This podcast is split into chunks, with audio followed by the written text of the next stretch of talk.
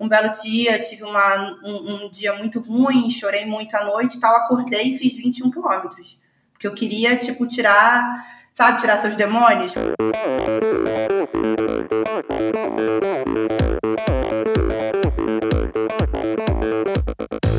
Oi, eu sou Gisela Sabac. Fala galera, aqui é o Rodrigo Lobo. Olá, aqui é a Ida dos Santos. Olá, aqui é Abraão Azevedo. Olá, aqui é a Tamara Klink. Oi, aqui é o Marcelo Zimmer. Olá, aqui é a Catarina Ganzelli. Oi, eu sou a Raquel Castanharo e esse é o Endorfina Podcast. Sou Michel Bogli e aqui no Endorfina Podcast você conhece as histórias e opiniões de triatletas, corredores, nadadores e ciclistas, profissionais e amadores. Descubra quem são e o que pensam os seres humanos que vivem o esporte e são movidos à endorfina.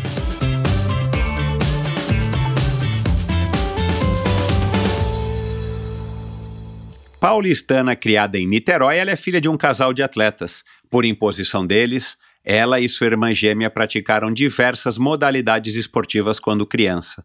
Já na escola, fazia o que podia para evitar as aulas de educação física. As pernas levemente tortas muitas vezes eram motivo de chacota.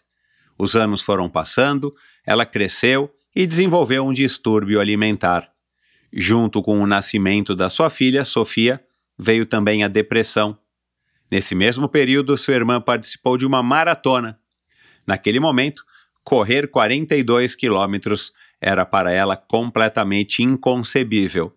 Porém, se elas eram idênticas, logo também teria condições de correr. Ligou para a irmã e compartilhou seu desejo. Paula foi lhe incentivando e ensinando aos poucos a correr. Ela pegou o gosto pelo esporte e foi vencendo seus problemas. Em 2015, mudou-se para Nova York, deixando para trás sua irmã e os avós que praticamente a criaram.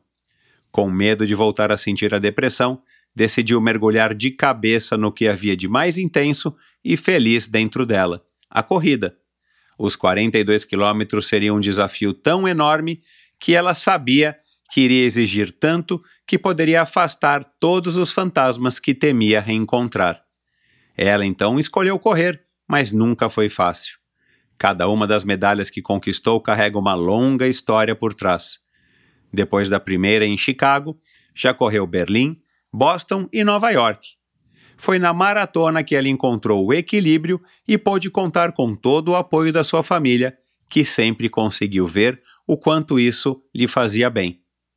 Conosco aqui hoje a farmacêutica bioquímica formada em medicina tradicional chinesa, com mestrado em acupuntura e doutoranda em dor e saúde feminina, a sonhadora, falante, ansiosa, ex-triatleta, uma mulher que busca ser uma pessoa melhor a cada dia, correndo, Alana Sicoli Machado. Oi, Alana, como é que vai? Tudo bem? Oi, Michel, tudo ótimo. Muito obrigada pelo convite. Desculpa aí a enrolação. você sabe que obrigado é, você por ter aceitado, né? E eu já quero aqui agradecer mais uma vez ao PC Rotela do, do é, Correndo Por Aí. Foi ele que me falou: olha, você tem que gravar com a Alana. Vocês se conhecem? Eu não lembro se eu perguntei para ele, já faz algum tempo. A gente, a gente se conhece por Instagram há muitos anos e a gente se encontrou em Amsterdã. Eu fui através da Polar correr uh, os 10K de Amsterdã e ele correu a maratona. E detonou na maratona, inclusive. Então, e aí ele te reconheceu provavelmente, né? Não, é, a gente, ele, eu, a gente tava fazendo umas fotos pra Polar e ele passou já, daí a gente foi almoçar chamando, a gente foi almoçar junto ah, com a Isa, legal. a esposa dele, que é maravilhosa. Exato. Eles são incríveis. É, ambos já tiveram aqui no Endorfina, primeiro o PC, que eu também não conhecia na época, já faz um bom tempo que ele teve aqui. E aí, mais recentemente, eu consegui trazer a Isa, que também foi uma conversa sensacional. Mas legal, foi ele quem é, me falou a teu respeito. Eu não lembro na época exatamente assim se ele descreveu o, porquê que eu deveria te chamar. Mas ele falou, claro, que você era uma menina muito legal e que você estava com um, um, Instagram com uma mensagem muito legal. E esse, claro, vai ser um dos, dos tópicos aqui da nossa, da nossa conversa, um dos assuntos. Mas antes, uh, você está com 33 anos, é isso? 34. Fiz agora. 34. Isso, 34. É, e aí a gente foi se conectar aqui né, na, através da, da internet do computador e você disse que não era muito boa, chamou a Sofia de 9 anos, né? para te ajudar e eu tenho um pouquinho mais do que você, eu sei muito bem o que, que é, o que, que é isso. Como é que você está é, lidando com isso, né? Assim, tipo, a gente não vai ficando mais novo, é, talvez para as mulheres haja um pouco mais de cobrança, embora isso soe machista, mas não é uma, né, não é uma cobrança minha, é uma cobrança da uhum. sociedade, né, uma expectativa da sociedade. Você lida bem com isso? Como é que você, né, tem o quesito de vaidade, tem, enfim, o quesito da forma física, tem esse, tem esse lado tipo assim, cara, eu já não sei mais como é que liga o fone de ouvido no meu computador. Peraí, deixa eu chamar minha filha que tem nove, né, é que entrou aí bonitinha, né, e, e com sotaque carioca, que eu também queria saber do que, e resolveu em dois segundos. Ah, mãe, é, é só espetar aqui, né, a gente fala, caramba, meu. como é que tá isso para você, assim, esse passar dos anos né, eu ficando cada vez mais velha, a verdade é isso. É, óbvio, mas eu acho assim que eu ainda não cheguei na parte de, sof... que a gente sofre, a mulher sofre muito com isso, como você falou, a sociedade cobra muito mais da mulher, né? Eu ainda tô, é... eu ainda vejo muita vantagem nos anos que eu venho ganhando. Ainda tô nessa, nessa fase, nessa etapa. Eu fico muito feliz com o meu amadurecimento, com os anos que eu consegui conquistar, mais na parte profissional, dos estudos eu tento sempre olhar para isso. Óbvio, por exemplo, eu tenho muito cabelo branco, muito cabelo branco, eu pinto. E isso é uma coisa que me incomoda.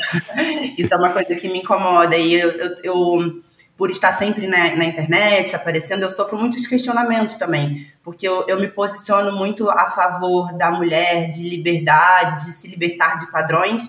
E aí me questionam, por que, que você pinta o cabelo se você quer se libertar de padrões? Então, eu sei que eu ainda tenho as minhas amarras. Eu não sou uma mulher 100%, né? Até porque eu não, não fui criada Exato. dentro de uma sociedade assim como é a minha filha, por exemplo. É, e que e espero que ela seja. Então, eu ainda venho, eu ainda tenho as minhas limitações, mas eu tento sempre olhar por outros lados.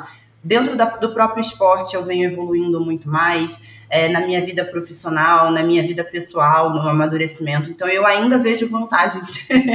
Estou tentando por esse ponto de vista. Uhum.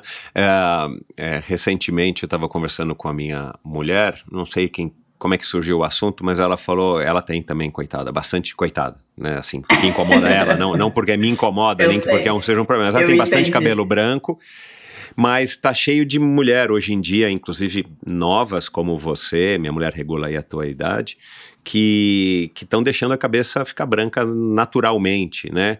Como uma uhum. forma exatamente tipo, ah, meu, não vou mais né? ficar. Né? Exato, como também Quebrar tem muita mulher que está, sei lá, tirando silicone, coisas desse tipo, ah, né? Uhum. É, e ao mesmo tempo a gente vê que tem, pelo menos, explosão de clínicas de botox, pelo menos por onde eu passo, né? Tem botox parcelado, tem botox é, instantâneo, tem botox se bobear até em quiosque de shopping center. Mas enfim, é, isso é uma coisa chata, né? E é uma coisa que é, eu, eu, eu, talvez eu seja até um pouco feminista, eu tenho duas meninas e eu sou fã das mulheres, aliás, é, talvez eu não tenha falado isso aqui ainda no Endorfina, as conversas é, que me deixam mais animado e as que eu mais gosto invariavelmente são com vocês, mulheres. É, e, e, e, eu sou, enfim, eu, eu, fico é, às vezes até fascinado com as histórias das mulheres que eu conheço e das mulheres que eu recebo aqui. Agora, é, isso é uma coisa que ainda, ainda precisa ser muito trabalhado, né? Eu, é, eu ouço as mulheres falando é, a respeito disso. É uma coisa ainda que precisa, gente, vocês, né, e nós como sociedade, a gente, e eu como homem, como parte dos homens, a gente precisa ainda melhorar muito nesse aspecto, né? Sim, e, e, e, eu tento nunca ser hipócrita quanto a isso, sabe? Porque a, a minha geração ainda está dentro de uma transição. Foi uma geração criada é, com outras cobranças e padrões e que está tentando romper isso. Bem diferente, como eu comentei, da minha filha. Uhum. Então, assim, eu não me sinto confortável, e estou sendo 100% sincera, em não me depilar, por exemplo. Uhum. Eu acho completamente normal meu marido levantar o braço e ser um, um, uma maxila peluda. Eu não acho normal isso para mim. Uhum. Entende? Então, assim, por exemplo, eu não me sinto confortável com meu cabelo branco crescendo. Então, eu tento é, não ser hipócrita também em falar que não, agora, agora a partir de hoje é assim. Então, eu sei que eu estou num processo de aprendizado, de evolução. Eu ainda tenho as minhas amarras. Eu passei por um, um processo longo de muitos anos de aceitação de corpo. Eu sou uma mulher que tem um biotipo, eu sou grande, né? E estou dentro de um nicho que é a corrida, que, que traz, digamos assim, muito mais resultados para mulheres que são mais secas, mais magras, menorzinhas, enfim, por uma questão é, física, né? Então, eu tento ainda, eu estou nesse processo, estou aprendendo. Então, é difícil levantar qualquer bandeira, porque depois você é cobrado por essa bandeira que você levanta. É, de, é. de forma justa, né? Mas a gente precisa entender que estamos todos aprendendo no caminho. Uhum. É, e, e né, curioso você falar disso, do teu biotipo, e no teu Instagram você fala disso, que eu acho muito legal e talvez seja um dos ingredientes que faz você ter bastante sucesso, mas de novo, daqui a pouco a gente vai falar disso, mas eu recebi faz algumas, alguns meses a Gisela Sabac, e ela tem exatamente o, entre aspas, a questão contrária. Ela era muito magrinha, perna muito fina, e isso incomodava ela, e ela fez muita musculação e tudo mais, e de repente ela descobriu a corrida, e ela falou: Bom, mas a corrida vai me, continuar me deixando magra, né? Mas tudo bem, eu vou me libertar disso. E, e, enfim, ela vive a vida que ela vive numa boa, feliz e com as dúvidas que todos temos, né? Magros ou mais gordinhos, ou mais altos ou mais baixos, enfim, ou mais é, assim ou mais assado. Mas eu acho que isso, isso é um dos fatores, é, uma das características que, que as redes sociais trouxeram que foi boa, né? Tem muita coisa que não é legal, como tudo na vida, mas essa, é, esse sucesso que você tem, tendo o biotipo que você tem, que é diferente, por exemplo, do da Gisela, é, uhum. e que também tem sucesso e que abordam esse assunto sem, sem muito filtro, sem filtro, é, nos seus próprios canais, o que também é muito legal, né? Talvez se você fosse uhum. é, fazer um casting para fazer uma propaganda X, talvez você não passasse, e talvez uhum. a Gisela talvez não passasse, porque também não, re, não corresponde àquele biotipo da mulher, né? É, mais, com um biotipo mais de brasileira, ideal, mas ao mesmo... Que, exato, exato. Então, assim, é, esse é um dos benefícios da é, das redes sociais e, e, dessa proliferação né, dos, dos autocanais, cada um tem o seu próprio canal e faz o que quiser. E, e quando é que você. Quando é que você. É, é, eu sei que foi em 2016 né, que você criou o Eu Escolhi Correr, né? É, o que que fez você você já tinha o teu Instagram, né? Alana Sicoli, uhum. se não me engano, só, uhum. né? E de repente você migrou pro Eu Escolhi Correr. Eu fui até o primeiro post do Escolhi Correr, aí você fez lá uma propaganda do que, que as pessoas iriam ver e tudo mais. Mas é, o que que fez você criar dar esse passo ou ter a coragem, a ousadia no bom sentido de falar, cara, eu vou criar um canal que tá nítido, né, igual o, do PC, né, correndo por aí, né, e ele explicou aqui o, o porquê. É, vou tirar o meu nome do jogo, né, do, enfim, do, do, do, arroba, mas continua uhum. sendo um canal seu. É, o que que foi? Houve alguma coisa assim ou foi uma coisa sendo construída nos anos anteriores que você decidiu finalmente, como eu fiz aqui um dia com endorfina? Foram anos eu pensando e um dia eu falei, agora vou tirar do papel. Não teve nenhum fato marcante. Teve algum que marcou o Eu Escolhi Correr, o nascimento do Eu Escolhi Correr? O meu teve, sim. Inclusive, eu nem assinava, nem tinha meu nome lá, Alana Cicoli, não tinha nada disso. Era só eu escolhi correr e, a princípio, era para falar muito mais de corrida do que ter coisas relacionadas a mim. Um, eu me mudei para Nova York em 2015, setembro de 2015, e tinha vindo de visita nas férias de janeiro de 2016 para o Brasil e estava conversando com os meus melhores amigos da escola. Eu, a Tati e o Matheus. O Matheus, ele, tem, ele tinha na época um Instagram chamado Cafajestando, que é de piadas para público masculino, digamos assim. E é um uhum. Instagram muito grande, de milhão de seguidores e tal. Então o Matheus já mexia muito bem com redes sociais e tudo mais. E eles falaram, Alana, você vai fazer a sua primeira maratona. Eu já estava, é, em 2016, eu já sabia que eu ia fazer minha maratona naquele ano, só ainda não tinha definido exatamente qual e a data. E ele que sugeriu, por que, que você não começa é, a escrever sobre isso, faz um Instagram só sobre isso? É, porque era muito fora da realidade desse meu grupo de amigos a corrida ou correr 42 quilômetros. E uhum. eles falaram, isso é muito interessante, é super curioso. Tipo, é, é, é muito legal entender como que uma pessoa corre 42 quilômetros. Então, foi ali que a gente criou, é, ele que deu o nome, foi o Matheus que deu o nome, é, porque ele conhece toda a minha história e ele sabe que a corrida foi uma escolha. Eu tive depressão pós-parto e um transtorno alimentar muito forte né, nesse período do pós-parto, é, que arrastei por dois anos, né? E, e, ele sabia que tinha sido uma escolha minha, né? Que a gente faz muitas escolhas na vida e que a corrida foi a escolha que me tirou de tudo isso. E a gente ficou fazendo um brainstorm ali, os três, e ele falou: por que você não faz o eu escolhi correr? Escolhi correr, que era só escolher correr. E a gente foi checar se existia e não existia. E surgiu assim, do, da, no dia ali na piscina, meus amigos conversando. E a proposta era essa, a gente falar como que alguém treina para uma maratona, o que, que uma pessoa come nesse tempo, quais são os tipos de exercícios, tipos de treino. E aí, ali mesmo eu me apresentei, ele colocou no Instagram dele, no Cafajestando, então assim, eu já comecei o primeiro post com 2 mil seguidores, entendeu? Então, tipo assim, eu já tive. Ele deu esse boom. Começou a alavancada já. Exato, exato. Porque eu acho que também deve ser muito, muito difícil você começar a escrever, faz um negócio e começa escrevendo para três seguidores, né? Você se sente. É, é verdade, é, é uma coisa é, quase que frustrante ali, você colocando um monte de conteúdo, produzindo conteúdo. A gente sabe o quanto isso é difícil, o quanto isso de real dá trabalho. E ali você tem dois likes. Porque não é a questão do número do like, porque essa é a forma que a gente avalia o quanto seu trabalho está tendo visibilidade, o quanto as pessoas estão gostando e como você deveria continuar ou não. E foi super importante essa força que ele deu, porque já começou com 2 mil seguidores. Depois, óbvio que essas pessoas saíram, porque eram pessoas que não tinham é, ali o interesse real, mas, mas deu um boom e foi, foi crescendo e, enfim, se tornou Eu Escolhi Correr. Esse episódio é um oferecimento da Titanium Vida, Saúde e Previdência. Com 20 anos de história, o comprometimento total com seus clientes e uma alta credibilidade, a Titanium oferece as melhores soluções em proteção e segurança que você encontra no mercado, com planos de seguro de vida, saúde e viagem.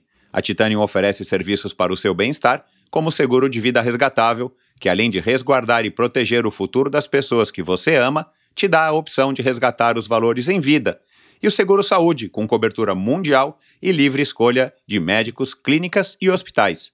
Colocar a Titanium no seu futuro é uma escolha sensata. Aproveite os melhores momentos da vida com quem você ama, livre de preocupações com o amanhã. Siga e conheça mais sobre a Titanium através do seu perfil no Instagram titanium.consultoria. Não conte com a sorte, conte com a Titanium.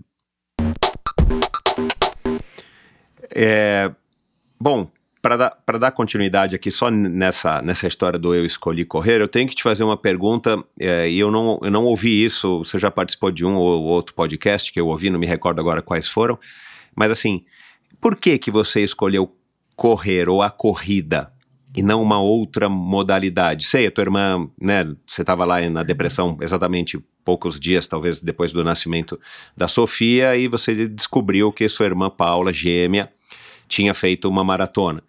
E aí você, é, e aí eu já vi que você descrevendo no teu Instagram que a Paula é muito mais atleta ou muito mais dedicada ou era, né, do que você.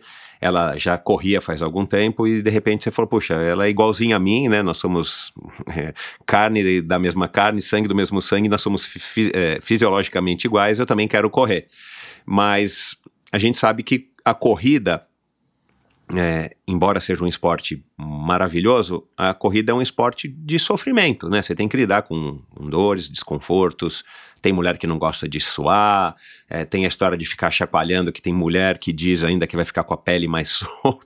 Cara, tem, quem não quer, arruma desculpa para tudo, né? Todas as desculpas. Exato. Mas, é, vai, tudo bem que é um esporte popular, eu particularmente adoro, mas assim, tem outros esportes que, sei lá, hoje em dia podia ser beach tênis, né? Que virou na, que entrou na moda, né? Acabei de descobrir que. Exato.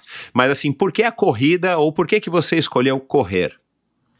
A corrida, ela tá na minha família, não é só minha irmã, né? A minha mãe, o meu pai e minha irmã são todos corredores. Minha madrasta, minha boa-drasta, a minha família inteira é de corredores. Então, assim, a minha boa-drasta foi comigo para Filadélfia ano passado fazer uma meia maratona. Então, tipo assim, toda a minha Cara, família que corre. legal. A corrida ela faz parte assim da história da minha família, é uma forma da gente se conectar. A minha família ela é toda muito dividida. Meus pais se separaram, eu tinha dois, três anos de idade e nunca conseguiram manter uma boa relação, infelizmente. Então, é, sempre foi muito difícil para mim e para minha irmã estar ali no meio. E é a corrida é uma forma que a gente se conecta com todos os lados da família, é uma coisa impressionante, assim. A minha mãe corre há mais de 35 anos, é corredora de rua. Pois então, é, cara. Tem, personal é, é trainer, meu. É impressionante. Eu lembro uma vez eu na papelaria, com a idade da Sofia, minha filha, a, a moça procurando a minha lista de, de, né, de coisas que minha mãe tinha que comprar. Aí ela achou no caderninho, ah, é essa aqui. Ela não sabia o nome da minha mãe para botar na lista, ela colocou moça que corre. Porque na minha Olha, cidade, Niterói, todo mundo vê a minha mãe correndo todo dia de manhã, faça chuva, faça sol. Então era uma forma de conectar com a minha mãe, que mora em Niterói, uma forma de me conectar com meu pai, que na época morava na Islândia, hoje mora na França, uma forma de me conectar com a minha irmã, que mora em Manaus, eu estava em Nova York. Então, a corrida, ela, na verdade, quando comecei a correr, estava em São Paulo. A corrida, é, um, ela foi uma forma que não só o esporte, por tudo que ele gera na gente, aquele pós-treino, né? Todo, toda, todos os hormônios, as boas sensações que a gente chama de runner's high, que é aquela, aquela coisa boa que a gente sente, mas ela tem um fundo emotivo dentro da minha família. Todo mundo corre. Então, mesmo que as pessoas não consigam se comunicar entre si, elas têm a corrida em comum. Então, eu acho que foi um canal que eu encontrei dentro da minha família também. Cara, que interessante isso, né? Com certeza tem um peso enorme para você, porque essa eu, eu, eu, sabia que tua mãe era é, corredora há tantos anos, né? Inclusive, é, acho que eu descobri, ou você me disse, né, que depois de um tempo ela se formou já um pouco mais velha em educação física, cara, que, que é super legal, né? Com 40 e é, poucos anos foi fazer educação exato, física. cara, muito legal, muito legal. E, e o teu pai foi um triatleta, né, um nadador. Aliás, tem uma foto do teu pai no teu Instagram que eu vou te pedir, porque eu queria publicar, né, uma foto do teu pai jovem, provavelmente mais jovem do que você hoje, saindo da água, que eu não sei se é uma travessia, se é um triatlon mas e você fala alguma coisa num dos dias dos pais lá que você fez uma homenagem a ele. É, o que, que você sabe da tua carreira, da, da, carreira do teu pai como um nadador e um triatleta que você possa contar aqui pra gente? O meu pai foi nadador profissional, ele foi para os Estados Unidos, ele fez faculdade na época nos Estados Unidos, faculdade de mergulho. Ele tinha uma história super interessante. Ele, ele é adolescente, legal. muito legal, né? Ele adolescente, ele ganhava dinheiro limpando a craca de navio submerso. Então, assim, Uau. ele tem. Ele era mergulhador de plataforma. Meu pai, ele. ele Caramba, meu. Ele pegou índice, na verdade, ele lesionou, eu não me lembro exatamente uma história, é, que ele quase foi a é, é, Olimpíadas. Meu pai era realmente muito bom em natação. Ele, ele treinava em São Paulo. Qual é o nome dele? Paulo? Paulo Cicoli. Paulo, Paulo Cicoli. Uhum. Isso. Aí ele treinava até com o Cadu Monitero, que também foi, que é ator hoje em dia, que treinava muito bem natação também. É, aí meu pai conta uma história super interessante, inclusive, que foi na, na, na época dele que começou o doping, né? Mais forte uhum, nos, uhum. nos times. E foi a época que ele galera foi e ele ficou. Ele tem, ele conta bastante essa história pra que gente. Assim. Ele tem o quê? Uns 60 anos, 50 e 60 alto? anos. 61 ah, anos. Aham. É. 61, 62 anos, isso. E, e ele, é, ele é carioca de Niterói?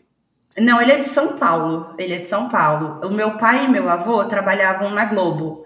É, nessa, e, e foram para a Globo do Rio de Janeiro. Por isso que minha família acabou indo para Niterói, por conta da Globo. Mas somos ah, todos de tá. São Paulo.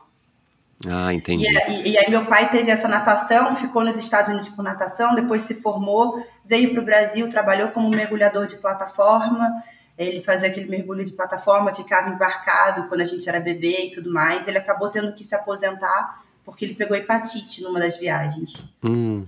E aí afeta pulmão tal, tudo mais, ele não conseguiu mais nadar. Mas ele, aí ele migrou pro, pro triatlon. Ele não conseguia mais fazer o mergulho de plataforma, né, profundo e tal, mas nadava alucinantemente. Exato. Aí ele, ele, ele migrou pro, pro triatlon, mas aí o triatlon não foi profissional, ele foi pro triatlon amador. E aí ele participava de vários triatlons, de várias travessias. A gente brincava em Niterói, tinha a travessia hum, da praia de Taipu. E isso, uhum. assim, eu e Paula, pequenininhas, nosso pai era um herói, né? A gente achava claro. o máximo, aquilo tudo. A gente brincava, hoje eu nem sei se isso é verdade ou se isso é lenda, mas a gente brincava que a travessia de Taipu, o troféu já tinha o nome do meu pai escrito lá, primeiro lugar, Paulo Cipoli, porque meu pai saía, assim, na frente de todo mundo e a gente achava o máximo. Eu tinha idade da Sofia, meu pai fazia a gente fazer aquela travessia lá de adulto, e se a gente parasse no meio, ele botava as duas nas costas e vinha nadando com a gente. Então, o esporte sempre fez parte da nossa família. E meu pai era assim, nosso ídolo, nosso herói, nadava muito, fazia triatlo. Eu lembro de ter acho que oito anos, essa foto que você mencionou, Michel, é no, no que hoje é o Triathlon de Santos, que na época era o Troféu Rainha, se eu não me engano. Era Troféu Rainha. Caramba, É, cara. e meu, part- meu pai participou das primeiras edições, assim, aí a gente ia lá para torcer. Aí a gente tinha certeza que meu pai ia sair em primeiro na água. Claro. Aí depois, tadinho, ele ia perdendo as posições. Ele mora nos Estados Unidos, né? Você falou, ele é não, missionário. não, ele mora na França. Na França, isso, é missionário lá na França. Isso. É, Você acha que ele toparia participar do Endorfina? Meu pai morre de vergonha, mas eu acho que talvez sim. Ele tem- deve ter muita história para contar. Então, então, porque eu tô curioso, assim, eu, eu já recebi aqui os primeiros triatletas do Brasil, recebi um triatleta que foi triatleta antes de existir triatlon no Brasil, recebi o pai e a mãe do triatlon no Brasil, as duas pessoas, dois jornalistas que trouxeram para o Brasil o triatlon depois de ter ido acompanhar a maratona de Honolulu, isso em 81. E, e aí eu, eu pensei em dar um Google no nome do teu pai para ver se eu achava alguma coisa relacionada a triatlon. É, vi algumas coisas é, a respeito dele, mas nada, tudo mais atual, nada de antigo, até porque não existia e o triatlon aqui no Brasil tem uma memória né, curtíssima, como de muitos esportes. Mas será que ele toparia? Depois você conversa com ele, a gente vai falar aqui fora do ar, porque eu acho que seria super legal ouvir é, ele falar dessa história aí da natação. Já recebi aqui também o Dija Madruga, que foi atleta olímpico. Se bobear, eles devem ter nadado juntos, ainda mais o teu pai no Rio, né? Ele estava no Rio essa época ou ainda era de São Paulo? Né, Quando ele era, quando ele nadava, Nadador. ele era de São Paulo, depois ele nadou no Regatas, que se eu não me engano, no Flamengo, né? Que se eu não Aham. me engano, foi onde ele conheceu a minha, a minha madrasta. Porque ela era lá. também, é, ela também é atleta. Ah, Ho- Hoje, por exemplo, hoje, especificamente hoje, eles estão fazendo uma, uma travessia de bike pela França. Então, eles são mega até hoje, assim, né? As férias deles Cara, é ficar rodando de bike por aí. legal. Caramba, meu, que legal. É, o teu marido, né, que você chama de fofo, eu falei, cara, quem que é o fofo? Não tem o nome do fofo, não tem o nome do fofo. Eu, eu consegui descobrir aqui, é, eu posso falar o nome dele ou é Pode, segredo? pode. Que é o Tomás Machado, né? Ele mesmo. É, isso, aliás, é, eu descobri que ele trabalha na, na, na Embev, né, na Anheuser-Busch, e ele é responsável pela BEV, né, não sei como é que fala. Bi, o bis. BIV, Ah, em é. Isso, o bis. Isso, mas eu descobri ontem aqui na Juscelino Kubitschek, perto da, da clínica onde você trabalha, que tem um depósito lá desse bife. Eu passei lá, tava cheio de van dentro e tal, uma coisa meio fechada, né? Mas enfim, é, ele também é um cara assim aficionado. Eu vi alguns posts dele correndo com você e tal, mas ele é um cara que tem também na corrida ou em alguma modalidade esportiva, ah, assim, uma coisa tipo diária ou quatro, cinco vezes por semana, ou ele é um cara mais light, até porque ele é um super executivo? O Tomás é super. Inclusive, ele fez o Iron 77 70.3 ali de Atlantic City, né? Que acho que foi, deve ter sido o post que você viu. Isso, é. Ele, quando. É uma história engraçada. Quando a gente começou a, a namorar, eu era super sedentária, né? E ele já tinha feito meia maratona tudo mais. Ele me levou para fazer uma corrida na lagoa meio-dia. Eu, eu odiei muito aquilo. Eu só não, não fiquei xingando e reclamando muito, porque era começo de namoro, você meio sem Exato. graça, querendo agradar. E eu só pensava, meu, que programa que o cara me meteu. Eu tô aqui desmaiando. Eu detestei. Só que eu sou uma pessoa muito expressiva, eu acho que ele percebeu, né? Que eu não fiquei achando o máximo aquela programação que ele inventou. Então, no primeiro dia de namorados da gente, ele me deu uma bicicleta de presente que era para eu acompanhar ele enquanto ele, ele, ele corria. Aí ele, tinha, ele, ele morava no Rio quando eu conheci ele. Eu morava em São Paulo já, e ele morava no Rio a trabalho pela Ambev. E aí ele estava se mudando para São Paulo, ele falou: agora no Ibira eu vou correr, no Ibirapuera, no parque, eu corro e você acompanha de bike. E aí a gente brinca que o jogo virou, porque nos meus treinos para maratona, ele que acompanha de bike. Então, é, ele é super do esporte. Ele, é, eu brinco que ele tem 20 grupos no WhatsApp, um de cada esporte. Se você for chamar para jogar a bolinha de gude, ele vai. Então, é, é- ele surfa, aí é, é snowboard, é jiu-jitsu, é triatlon, é de tudo. Ele ama esporte. E com certeza, é, quando eu comecei a correr, motivada pelo geneticamente igual a minha irmã, não é possível que ela consiga ou não, ele também fez muito parte disso, porque ele já corria muito. Uhum. E, e é legal, então, eu fiz essa pergunta justamente porque você falou dessa influência dos teus pais em vocês. O teu irmão, tem- você tem um irmão que é tatuador, achei máximo, né? Tatuador em Niterói. E a Isso. tua outra irmã, ela mora na Islândia, fazendo o que mesmo? Bombeira. Nossa, que legal. Meu Deus do céu, meu. Que Ela também é bombeira. atleta. A Também Laila pratica- é crossfit. A Laila, é ela foi nadadora. Ela foi nadadora, ela era Meu, do time da. Islândia. Que inclusive meu pai treinou uma época lá, o time da Islândia. Ela, ela era nadadora e ela estava indo muito bem, treinando para pegar índice e lesionou o ombro.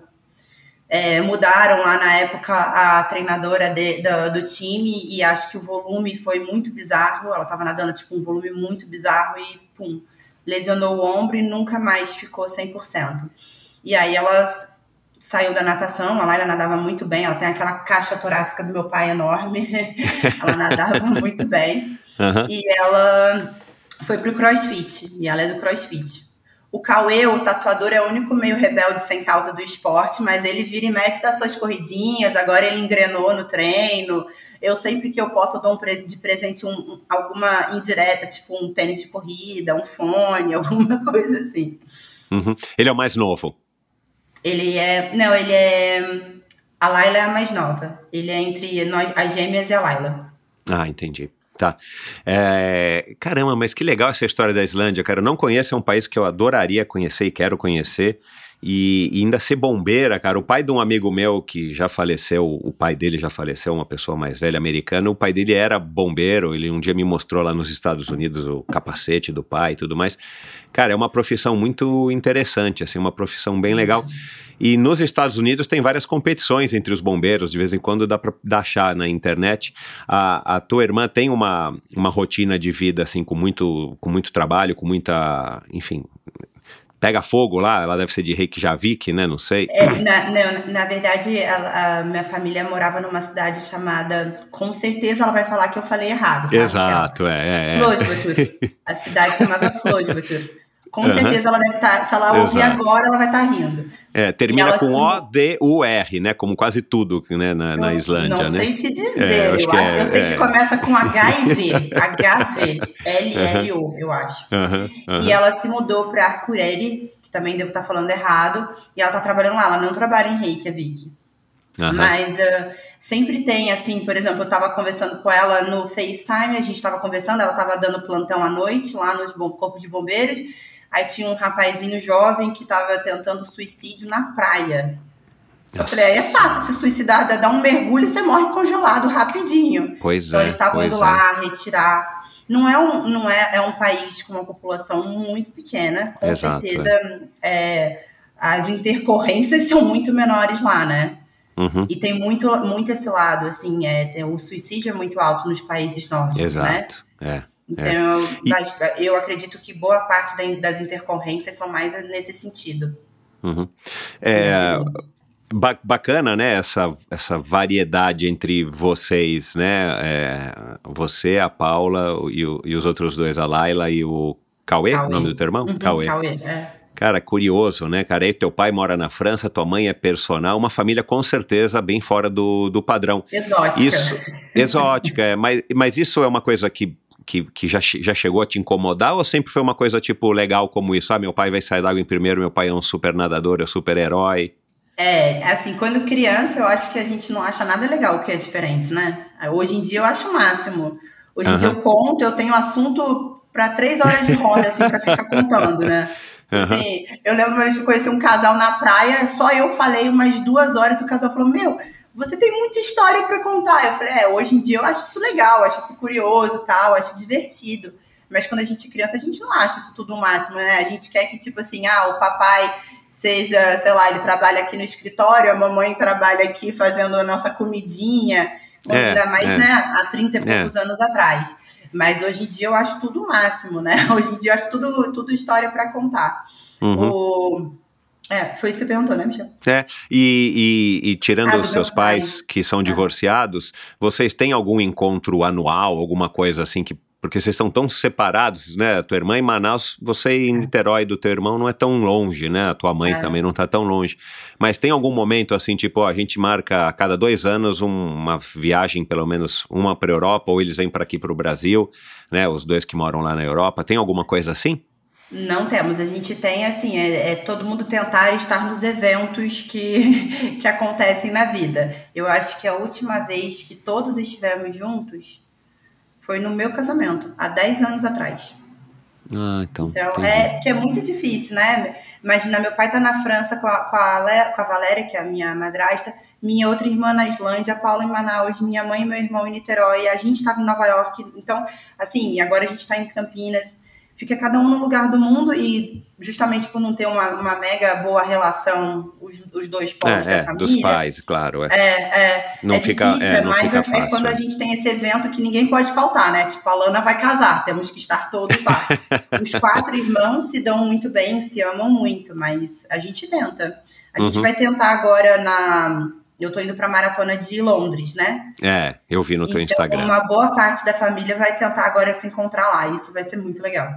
É, então, é, porque você tá aí, né, entre a Islândia, entre a França, fica um pouco mais É. fácil, né?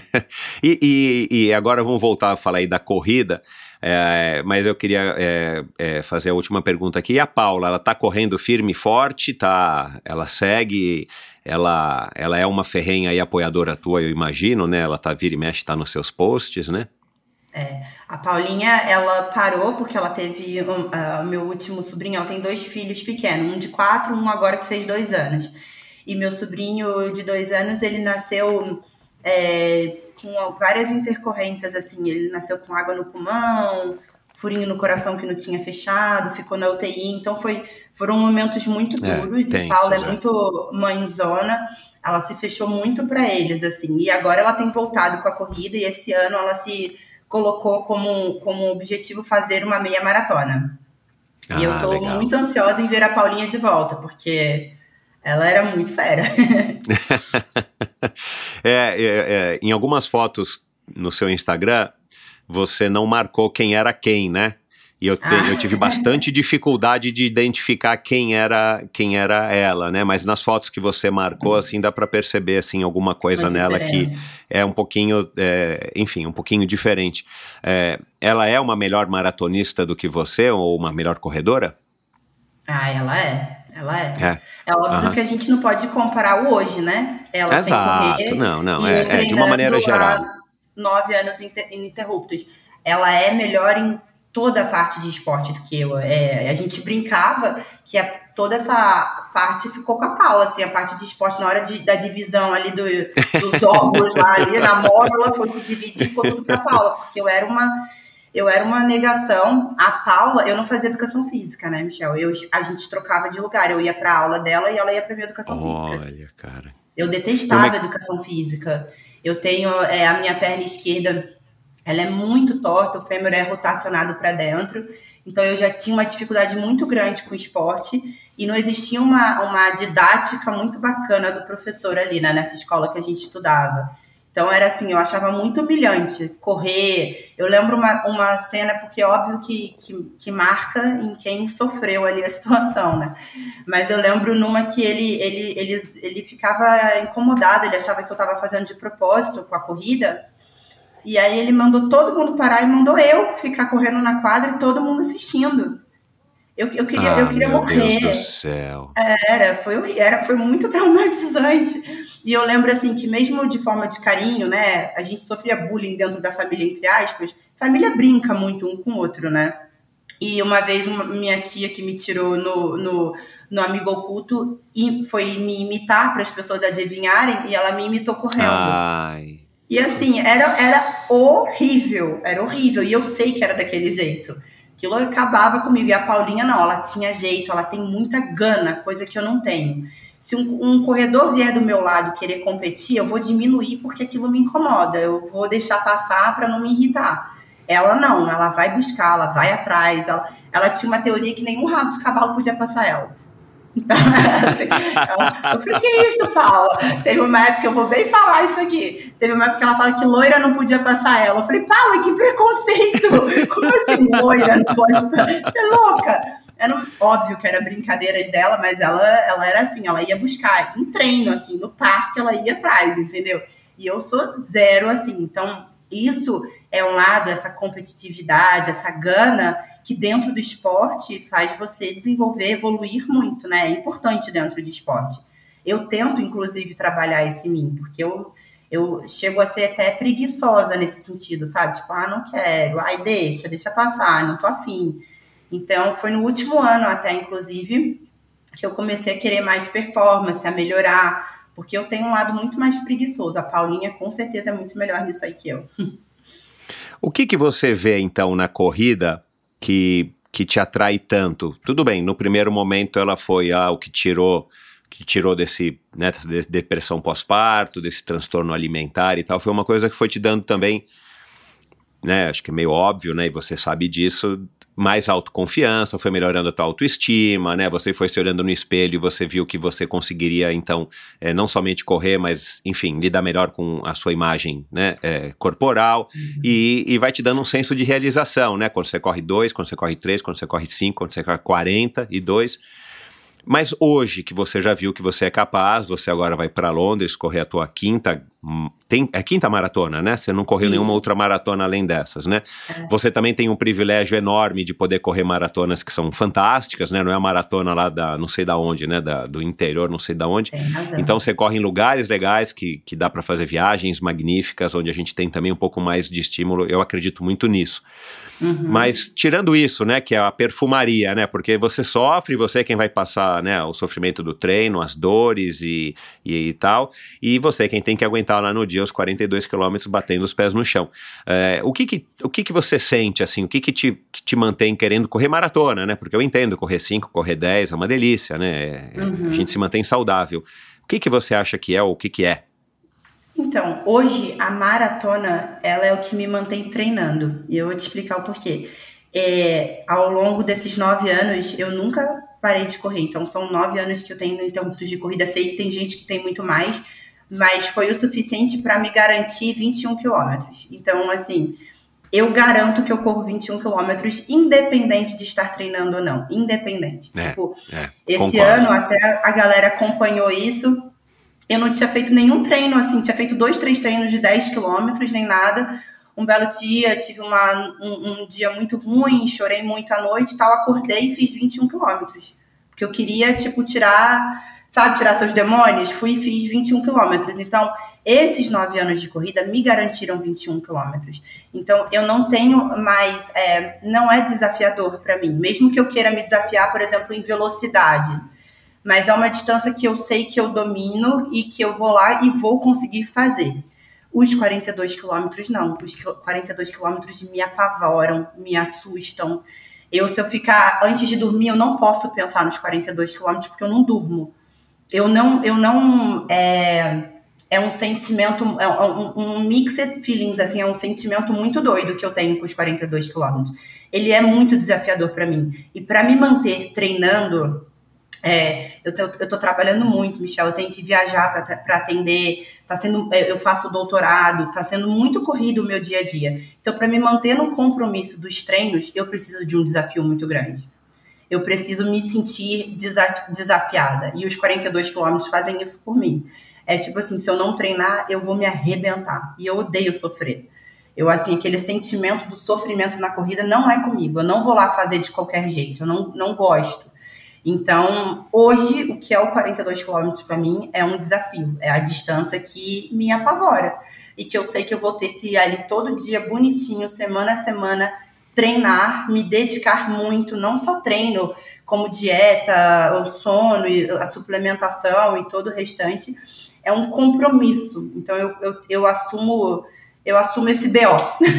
e aí, é. para mim, é o que me mantém. Não, e é legal isso, né? Porque é, eu tenho uma teoria, enfim, que não é minha, mas já ouvi de outras pessoas, assim, a gente tem tudo na vida, hoje em dia, ainda mais é, no século XXI, e, e, claro, né, a gente está falando de pessoas que têm condição, mas mesmo as pessoas que não têm muita condição é, financeira, a gente tem, né? Você não precisa mais andar a pé para nenhum lugar, você vai poder pegar um ônibus minimamente ou uma bicicleta, você não precisa, né? Enfim, chegando aqui no extremo, você não vai precisar plantar o que você vai comer, nem sair para caçar o que você vai jantar. Tá tudo uhum. muito fácil.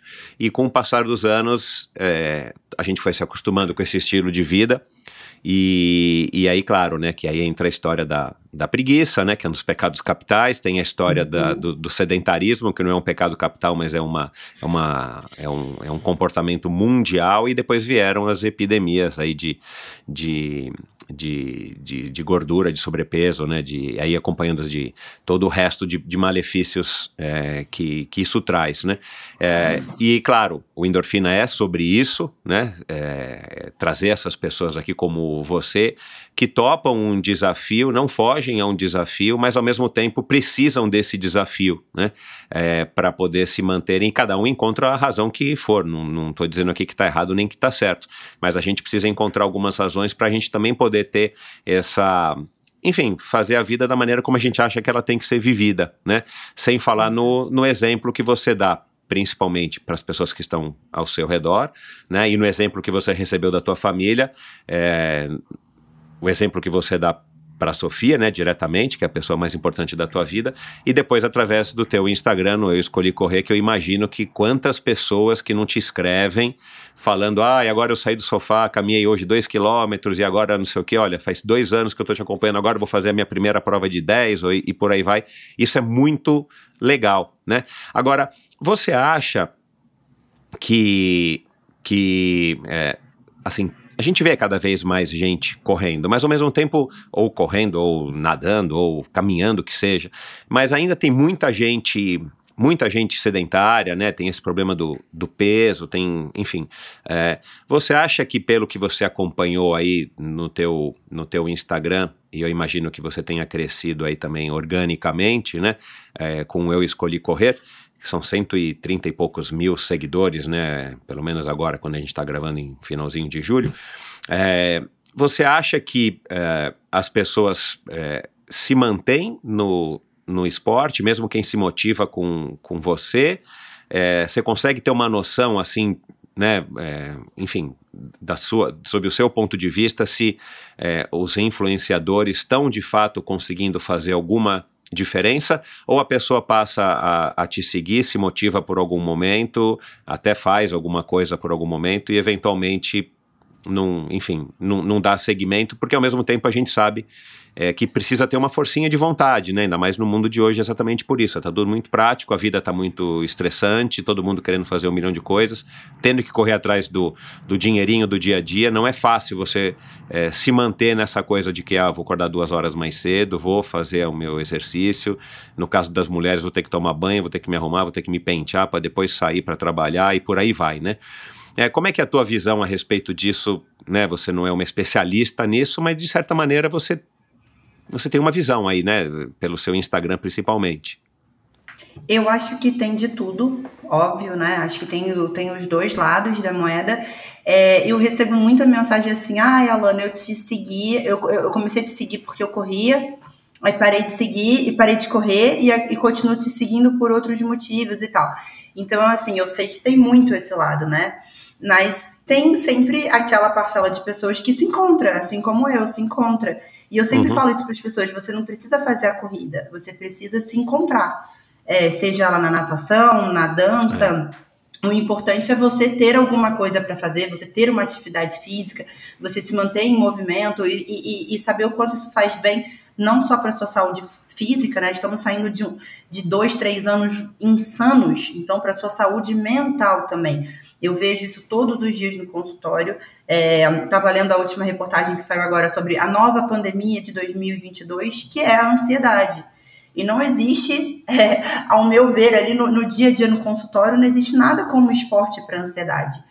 De verdade, nem medicamento e nem nenhuma outra coisa que trata a gente melhor do que, o, do que o esporte, do que a atividade física, do que você ter uma boa alimentação saudável, do que você fazer todo esse ciclo, né? Que ele se fecha. Uhum. Você pratica atividade física, então você se estimula a dormir, a comer melhor, então seu sono regula, seu intestino regula, seu humor regula.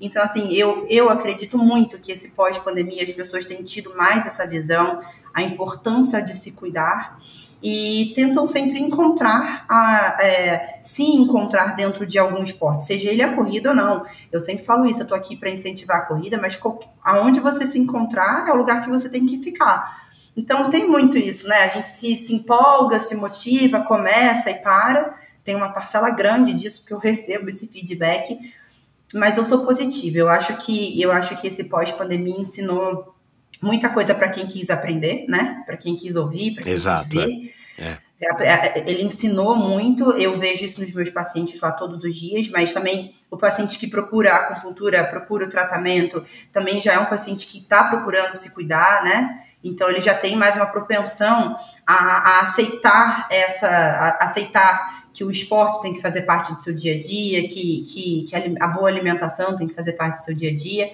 Então, eu acredito, eu confio e espero que seja uma parcela maior. é verdade. E isso que você falou, para quem quiser aprender, né? Porque também tem isso, né? Assim, é, eu, eu, eu, prefiro ter uma visão otimista, mas é, ao mesmo tempo eu tendo a ser um pouco mais realista, né?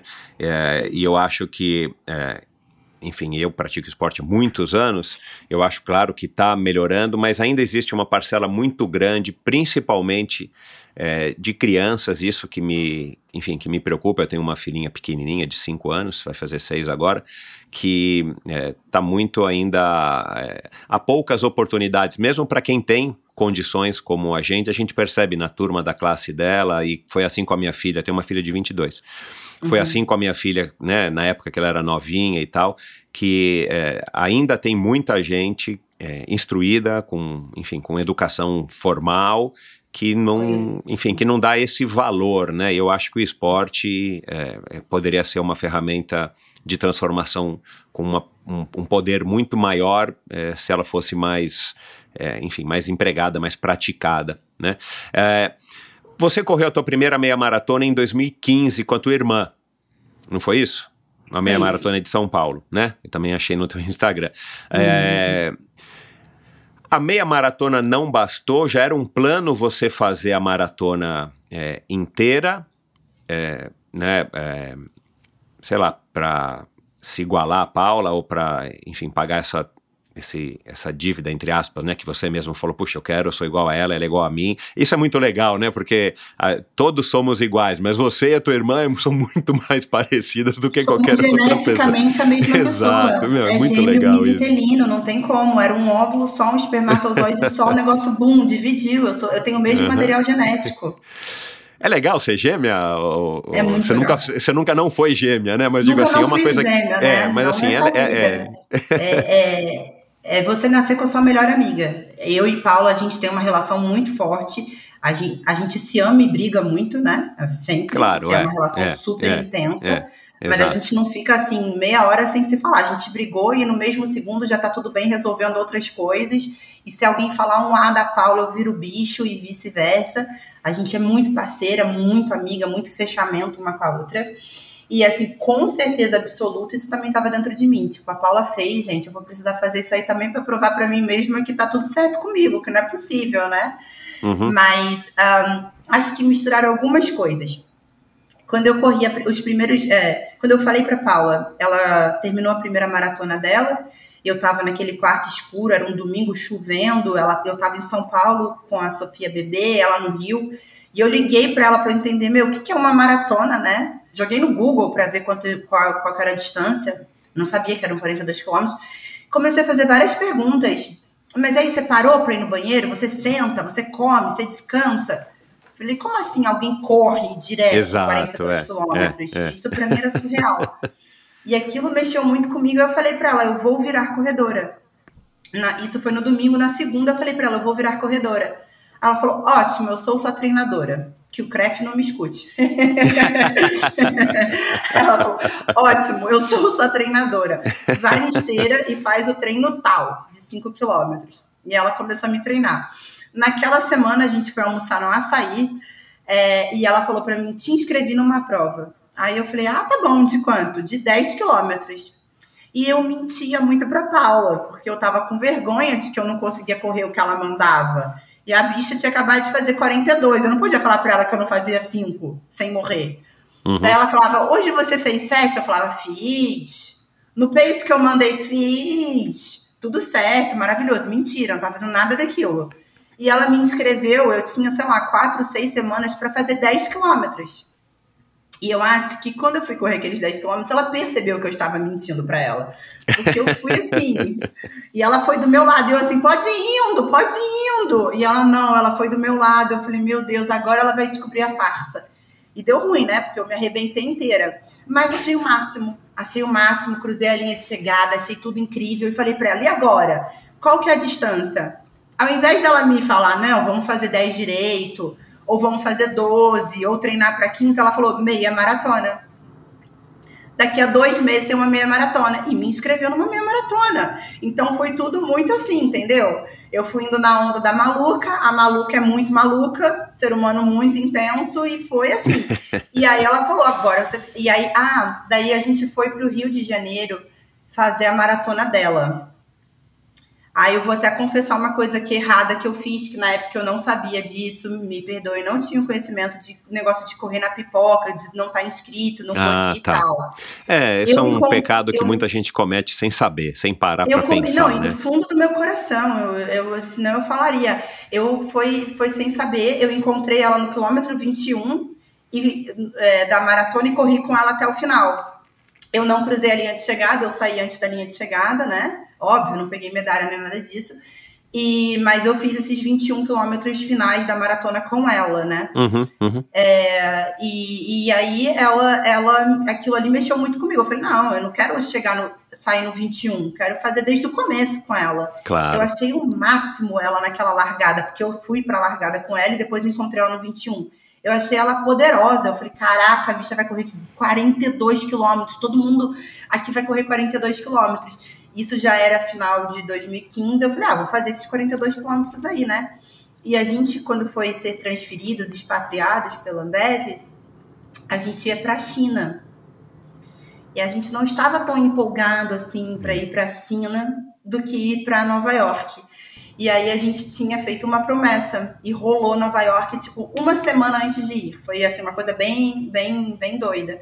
Caramba. Então o, o fofo, o Tomás teve que fazer um meio Iron e eu como já queria falei eu vou fazer a maratona. E aí embarquei nessa.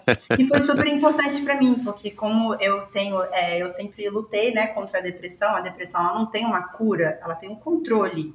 Uhum. É, me mudar de país, tudo novo, uma língua que eu não dominava, que eu não falava, o inverno nova-iorquino, aquilo tudo era muito pesado para mim. Então, ter a maratona para me agarrar, os treinos, algo com que me comprometer e me tirar né, de casa, literalmente, foi super importante para mim nesse processo. É, curioso, né? Você falou agora e lembrei.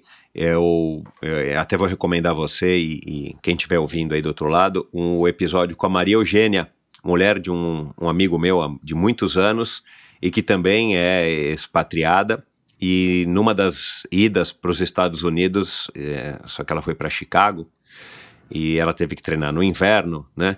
Ela se agarrou na corrida, ela falou exatamente isso. Ela falou: Puxa, era tudo novo, com três meninas pequenas, uhum. ficar sozinha, né, o dia inteiro em casa, enquanto o marido sai para trabalhar. E ela uhum. falou: Cara, era o meu momento onde eu me, me reagrupava para poder tocar a minha vida e tomar conta das meninas. Foi muito uma conversa, uma, uma história muito parecida com a tua, Maria Eugênia. É exatamente é, isso. É, e que melhor, bom, que bom que vocês não foram para a China, embora deva ser sensacional. Para correr, talvez não seja a melhor coisa ou para quem está com algum probleminha de, né, de, de com, que luta contra uma depressão, né, porque ia ser um pouco mais complicado, né, por todas as barreiras, principalmente as barreiras culturais, né. É, enfim, aí a tua primeira maratona foi um sonho realizado, foi uma coisa assim, tipo, meu, isso aqui é o máximo e, e logo instantaneamente você falou, eu preciso repetir essa sensação, eu quero sentir novamente? Ou deu um pouquinho ainda, né? Espera aí, deixa eu pensar, não sei se é isso que eu quero. Não foi, não foi nada disso.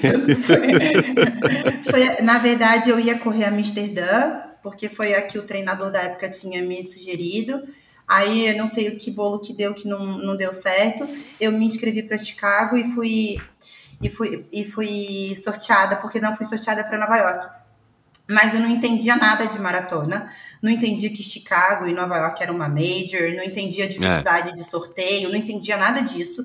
Meu marido que sugeriu Chicago, porque ele pesquisando na internet, a gente viu uma que era mais próxima ali de Nova York, né, que não era tão difícil de ir e tudo mais.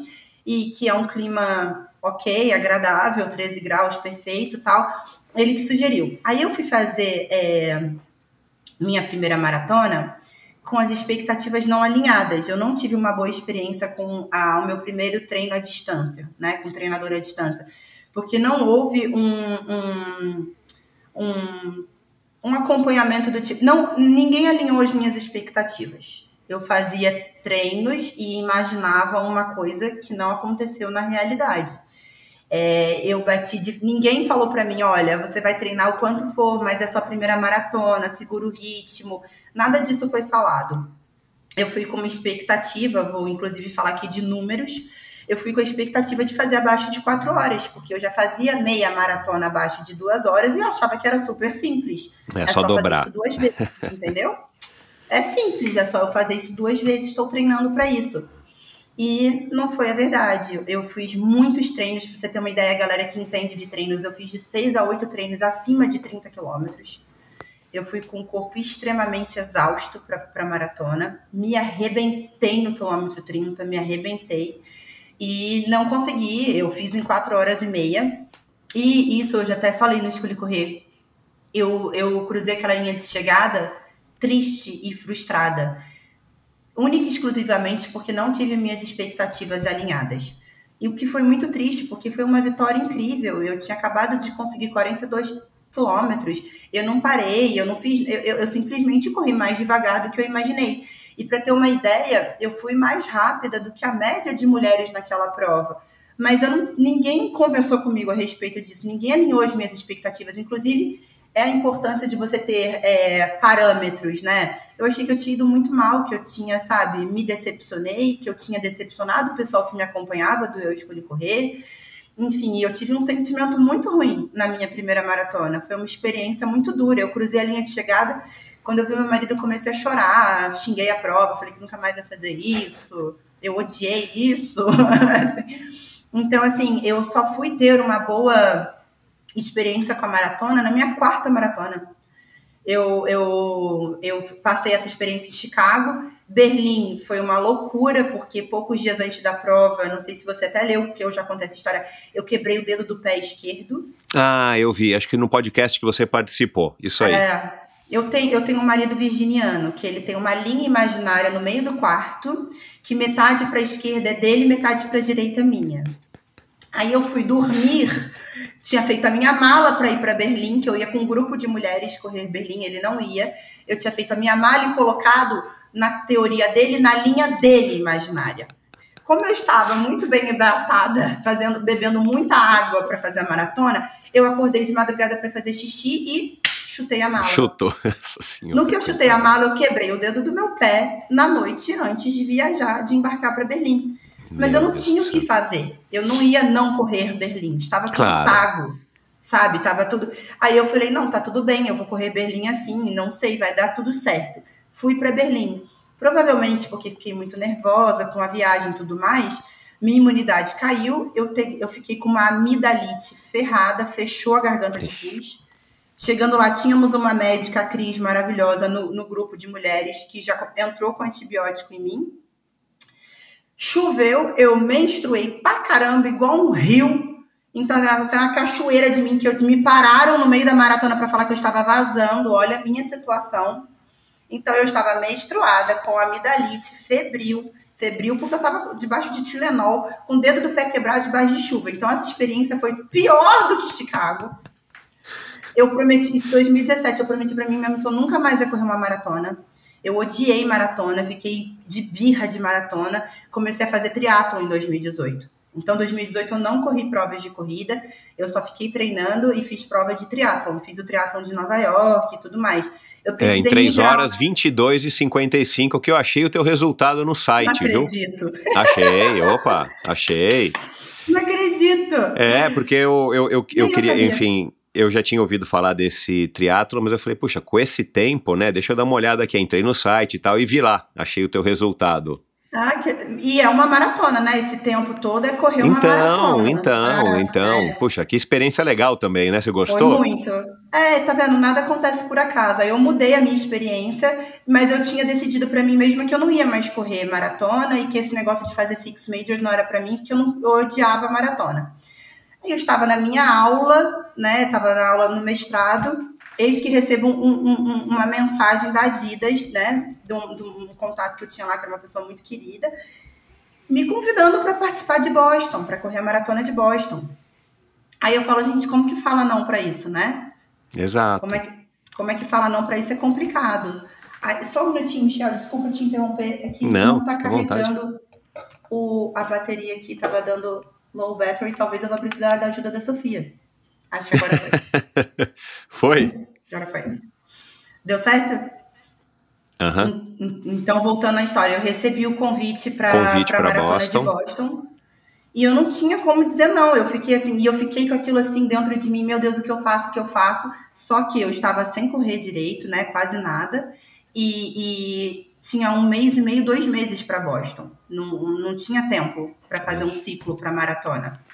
Então eu sabia que eu também não ia correr bem, mas aí que eu comecei a treinar com o Nelson, as minhas expectativas foram completamente alinhadas. Vai ser tipo, Alana, você não tá indo lá para arrebentar, para arrasar, você vai ser detonada na internet, porque é uma galera que vai atacar muito o fato de você não ir para Boston com, com índice, e de fato aconteceu, né? Sofri pra caramba com isso aí. E, e ele falou, mas se é o seu sonho, vambora. E a gente foi. E eu fiz a maratona de Boston é, igual Chicago. Saiu exatamente os mesmos, até mesmos minutos, se não me engano. Aham. E aí eu falei, tá tudo bem, né? Tava com as expectativas alinhadas, cruzei a linha de chegada feliz, tava tudo certo. E quando, quando eu tava já inscrita para Nova York, eu já sabia que eu ia correr Nova York, eu fiz o programa deles 9 para 1 para conseguir participar, porque eu não tinha sido sorteada. Você corre nove provas e trabalha voluntário em uma para poder se Aham. inscrever. E, e aí sim, aí eu treinei, aí eu treinei muito, eu me dediquei, eu fiz um ciclo super bacana e forte com o Nelson. Minhas expectativas foram todas alinhadas e eu cumpri o meu objetivo dentro de uma maratona, que era fazer abaixo das quatro horas. Uhum. Aí eu fiz as pazes com a maratona. A gente acabou, eh, enfim, falando bastante da tua da, da, da corrida em si, mas a gente deixou de lado o Eu Escolhi Correr.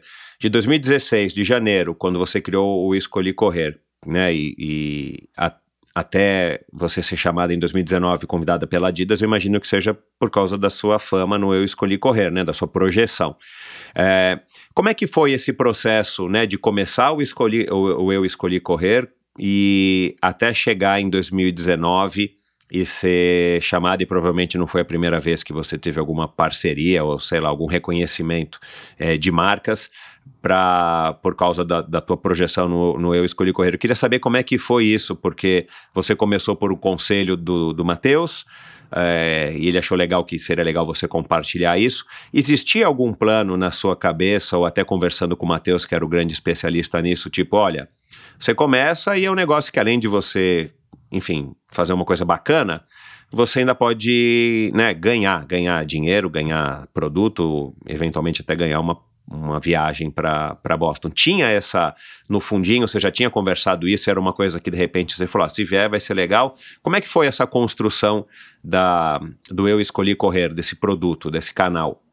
Então, é, nenhuma, não tinha nem um pouco esse objetivo. Na verdade, eu acho que eh, o Matheus ele me deu como uma tarefa, eu escolhi correr, para me fazer companhia. Porque todo mundo ali, meus amigos né, próximos, sabiam o quanto estava sendo difícil, não só a adaptação, mas também o medo de voltar à, à depressão. E foi o momento que eu estava, de fato, conseguindo vencer o transtorno alimentar que eu sofria. Foi lá, foi nesse começo de é, 2016, final de 2015. E, e foi mesmo é, é ter uma companhia. Eu achei ali um nicho de pessoas que me entendiam e que gostavam de falar do mesmo assunto que eu gostava de falar. É, Uhum. E eu, eu nunca é, comercializei né, o Eu Escolhi Correr. Eu nunca. Eu fiz esse ano a primeira vez ah, um post do Eu Escolhi Correr em parceria, é, recebendo um valor para isso. Eu nunca tinha feito. Não era o objetivo do Eu Escolhi Correr, até porque eu sempre quis. é, Uh, eu sempre tive o objetivo de voltar a trabalhar no Brasil e eu queria trabalhar com paciente, eu queria fazer a acupuntura, os atendimentos e tudo mais. Então, é, de uma certa forma, é óbvio que eu escolhi correr, eu, eu rentabilizo isso em paciente hoje. Então, hoje, 100%, Exato, quase 100% claro. dos meus pacientes vêm do Eu Escolhi Correr. Eu tive o primeiro É. mês, o primeiro mês, imagina, você abrir um consultório, você lotar uma agenda no primeiro mês de trabalho. Uau. Isso é muito. mu- E, e- e isso vem resultado de um trabalho de seis anos no Eu Escolhi Correr. Então, assim, eu tinha muito medo de, de fazer, por exemplo, ah, vou fazer propaganda de um tênis, a marca me pagou dois mil reais. E aí eu faço a propaganda desse tênis. Aí o tênis, sei lá, tênis não, vamos falar fone. E o fone é uma porcaria. O fone não é bom, o fone queima, o fone não sei o que, sei lá. O quanto eu perdi de credibilidade com, com as pessoas que acompanham em troca desse valor, para mim não faz sentido. Se como Exato, é. profissionalmente eu queria, eu tinha outros objetivos. Então, assim, eu tenho muito cuidado com essa parte no Eu Escolhi Correr. Acho muito bonito o trabalho, sei que é um trabalho muito sério, as pessoas que trabalham especificamente com isso, mas não é o meu trabalho.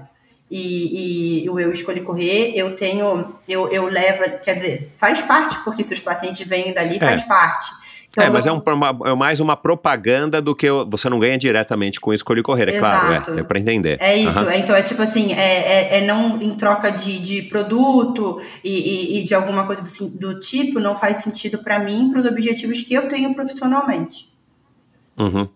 Legal. É a, a- a Raquel Castanharo, né, que eu estava mencionando Uhum. com você, a fisioterapeuta, o canal dela é exatamente esse, né? Ela ganha clientes através Ah. do, do canal, fa- vende cursos, que também é outra, outra, outra coisa legal que ela falou que eu não sabia. E, e ela usa o Instagram dela pra, como um canal próprio para se vender, É óbvio, no bom sentido, É. né? E não tem nada de errado com isso. Aliás, é ótimo, né? Você não depender de estar anunciando nenhuma revista, nenhum jornal. Exatamente. É, você tem o seu próprio canal. Agora, foi uma coisa. É, o, o- a trajetória, né, de você chegar até ter 135, 137 mil seguidores hoje. é, foi uma trajetória assim linear, crescente, simples. Você, como é que você, você já era extrovertida nesse sentido de fazer? Os teus vídeos têm uma pegada de engraçado, né? Assim, pelo que eu pude dar uma olhada, né? Assim, você sempre faz um, uma legenda que chama atenção e você faz, é, enfim, alguns comentários que, que, que tendem para o ser mais cômico, mais leve e tudo mais. É claro, com uma mensagem séria por trás. Foi uma coisa que você foi criando ou foi uma coisa que já é sua, você era assim mais brincalhona e tal? Ou você foi vendo isso, tipo, ó, eu- o post mais sério não teve tanto like ou, os- ou ao contrário, os que eu brinquei as pessoas curtiram mais, então acho que eu vou seguir por esse caminho. Como é que você criou essa identidade do Alana e se ela mudou ao longo desses últimos é, seis anos, É, né? ela mudou pra caramba. É assim, eu sempre fui extremamente extrovertida, ah, provavelmente porque eu nasci geminiana nesse mundo. Falo muito, muito, muito. Eu lembro do meu avô que ele brincava quando tinha uma visita, ele falava assim: "Não tô ouvindo a voz do fulano", porque eu falo muito, eu sempre fui. Eu cresci na igreja, eu fazia teatro na igreja, eu escrevia peça. Teve uma peça que eu escrevi a peça, eu dirigi a peça e fui atriz principal da peça. Isso é bem a minha cara. Ainda me coloquei de atriz principal da peça. Então, eu sempre fui muito extrovertida, sempre tive é, facilidade com comunicação. O Eu Escolhi Correr, ele teve aquele período de 2016, 2017 que ele bombou. Foi um negócio, assim, um crescimento muito absurdo. Era na época que o Instagram tinha outros algoritmos, funcionava de uma outra forma. Nossa, tinha, tinha post que eu fazia que entrava 2 mil seguidores. Era assim, isso não existe hoje em dia, pelo menos não na minha realidade do Eu Escolhi Correr, não existe isso. É, aí ele foi assim, aí ele teve essa bombada, daí 2018, 2019 ele parou, ele, ele ficou mais linear, crescia mais ou menos mil por mês. E quando começou a pandemia, da pandemia para maio, eu perdi 9 mil seguidores porque entrou o Rios e eu não tive o clique de fazer essa. essa Ah, é verdade. é, é. Eu não fiz essa transição. Você não se adaptou a essa transição, Eu não, é? não tinha me É. adaptado até maio de 2022, eu não tinha me adaptado a essa transição, então não tinha mais visibilidade nenhuma os posts, os posts que eu fazia. Antigamente, um post, uma foto, tinha 6 mil, 7 mil curtidas, e isso não é mais uma realidade hoje em dia. Hoje em dia, se eu faço um post de uma foto no feed, vai ter nem mil curtidas. Então, porque não é mais o formato que, o- que agrada ao algoritmo do Instagram. Exato, Então, é, é. É, aí eu vi que fez assim, fum, e eu tinha decidido largar o Eu Escolhi Correr. Eu falei, ah, morreu, não vou me adaptar, não vou ficar fazendo rios, não tenho paciência para isso, não tenho tempo de vida para isso e tudo mais. Só que quando eu abri a clínica e vi que, meu, todos os meus pacientes vêm de lá e recebi o feedback das pessoas no ao vivo, sabe, os pacientes falando para mim as coisas, eu falei, não, não é possível, eu não posso fazer isso, não posso abrir mão de seis anos de trabalho, é um trabalho bacana, não, não vou fazer isso. Aí recebi um convite que deu esse boom. Recebi um convite para ir correr uh, em Barcelona, para fazer uma viagem incrível que eu fiz em Barcelona, com outro influenciador de corrida, que é o Ian Rodrigues, não sei se você conhece. Não. O menino do frase do dia. Bom. Ele corre e grita a frase do ah, dia tal. Já, acho, que, é, acho que minha mulher já falou isso. Eu, se eu não me engano, hoje ele tem a maior conta, maior Instagram de corrida do Brasil. Tem 250 mil seguidores. Ele é enorme, Uau. gigante. É. E ele foi uh -huh. tudo, ele foi tudo em um ano. Tudo. Porque ele entrou no Rios. Então, provavelmente Olha por isso lá. que você não conhece. Ele, ele começou a correr uh -huh. tem um ano. Ele uh -huh. começou a fazer o Instagram tem um ano e ele só faz é, vou seguir. Rios. É, é o, o Instagram dele é frase do dia? Não, não, Ian Rodrigues. Ele ficou conhecido com tá. a frase do dia. É. O Ian, tá. ele, ele, ele era jogador de futebol e aí começou a fazer corrida na pandemia. E, e foi justamente quando legal. eu escolhi correr, caiu que ele, uh, ele explodiu porque ele entrou já no formato de rios. E aí a gente Exato, conversou é. bastante na viagem, sabe? É, foi, foi graças ao Ian que eu falei, não, vou fazer sim, deixa eu dar mais uma, uma chance pro, pro Escolhi Correr e comecei a fazer o Rios. E eu encontrei um forma. Eu misturo bastante, ainda coloco algumas coisas de medicina tradicional chinesa. Dicas, na verdade, o do humor nem é o que mais bomba, o que mais bomba é dicas. Então, assim, eu tenho um rio, um rios que tem 700 mil visualizações, é, ensinando a usar o último furinho do tênis. É, tênis eu vi esse, eu vi o post, aham. Uh -huh, uh -huh. É, é, é, que é um, é, uma, é um vídeo que eu postei lá em 2016 já, um vídeo desse, refiz agora em formato de rios e tchum, bomba. E eu sou, eu sou debochada, eu, eu, eu, eu faço muita piada, eu, eu, eu, eu, gosto do humor. Então é onde eu me sinto mais confortável fazendo. Então eu tento misturar um pouco, porque eu acho que é importante você levar também conteúdo, não só humor, né? Então eu faço alguns com, com, com ah, dicas de, por exemplo, quais exercícios que eu faço para fortalecimento do pé, eu faço esses, é, quais melhores meia, qual, qual a melhor meia, qual o melhor tecido para corrida e tudo mais. Então eu faço uma mistura. Então eu escolhi correr, ele teve várias, várias, né? Ele teve o primeiro período que bombou, aí depois ele entrou num platô, daí ele morreu. Aí de maio para cá, por exemplo, quando eu entrei já no Rios, já foram mais de 5, 6 mil seguidores, então tá voltando à vida. Eu retomei uhum. o Eu Escolhi Correr. É, a gente tem que se adaptar ao, ao meio, né? Esse, esse meio das redes sociais, né? No YouTube parece que é assim, né? O TikTok deve ser assim, o Instagram eu já sabia que era assim. A gente tem que se adaptar. Não é uma coisa como a gente talvez no primeiro momento ingenuamente imagina, né? As pessoas vão seguir, elas vão estar tá vendo o meu post. Não. Muito pelo contrário, né? Eu percebo como pouco usuário que eu sou e não entendo nada, que assim, de repente eu paro de ver posts, sei lá, da, da Alana, da Eu Escolhi ah. Correr. Paro, não aparece mais. Tô, uhum. bem, não é possível que toda hora que eu abro não, ela não postou. Não, é uhum. porque tem alguma coisa lá nesse algoritmo que eles vão direcionando e é aí que eles ganham dinheiro, né? Uhum. Quando que não é legal? Eu faço essa pergunta aqui para quem é influenciador, né? E quem é, a gente é, às vezes acha que a sua vida é aquilo que você posta, né? E dá para saber que não é, né? Só ser um pouquinho mais esperto. Mas quando é que também é legal, não é legal? Quando é que cansa? Quando é que, sei lá, ou que o, o Tomás fala assim, puxa, cara, é Tomás ou Thomas? É Tomás. Tomás, quando que o Tomás fala, puxa, aqui, Alana, você vai fazer isso agora, né? É, quando é que isso acaba, enfim, extrapolando um pouco o, os seus limites ou os limites da sua vida? E aí você fala, puxa, é verdade, acho que eu estou exagerando nisso. E nesse sentido, nunca teve. O, tanto o Tomás quanto a Sossô, eles são muito parceiros com isso. Eu tento não, não, não é, transgredir os limites de ninguém. Eu, eu uma vez desse, eu uma vez eu fui num show do, do John Mayer, que eu sou super fã, e vi 18 mil pessoas. Ele falou, hoje tem 18 mil pessoas aqui. E era um número que estava batendo os meus stories diários. E aí eu assustei. Aí eu falei, opa, a Sofia, eu vou dar uma segurada. Então a gente tem os nossos limites, né? É, que eu, eu, eu gosto de postar coisas pessoais para as pessoas me conhecerem, entender quem elas seguem, quais são os meus valores, quem elas acompanham. Mas uniforme da Sofia, essas coisas assim, que horário que vai, que não vai, eu posto sempre depois. Então a gente tem os nossos limites aqui é, dentro da nossa casa, da nossa família. O eu uhum. escolhi correr, ele não é legal para mim, ele passa os meus limites quando a pessoa, é, quando as pessoas um, entram para agredir, sabe? para uhum. criticar e para agredir. Então, assim, é, ainda mais eu que sempre fui muito aberta, até você falou isso no começo, eu falo de todas as minhas feridas lá dentro. Então, quando a pessoa, principalmente quando a pessoa usa disso para me atacar de alguma forma, aí eu falo: será que realmente vale a pena eu estar tá me expondo dessa forma e passar por isso? Eu preciso passar por isso? Daí depois eu faço um outro balanço, daí eu sei que tem 10 mil vezes coisas mais legais do que partes difíceis e, e acalmo.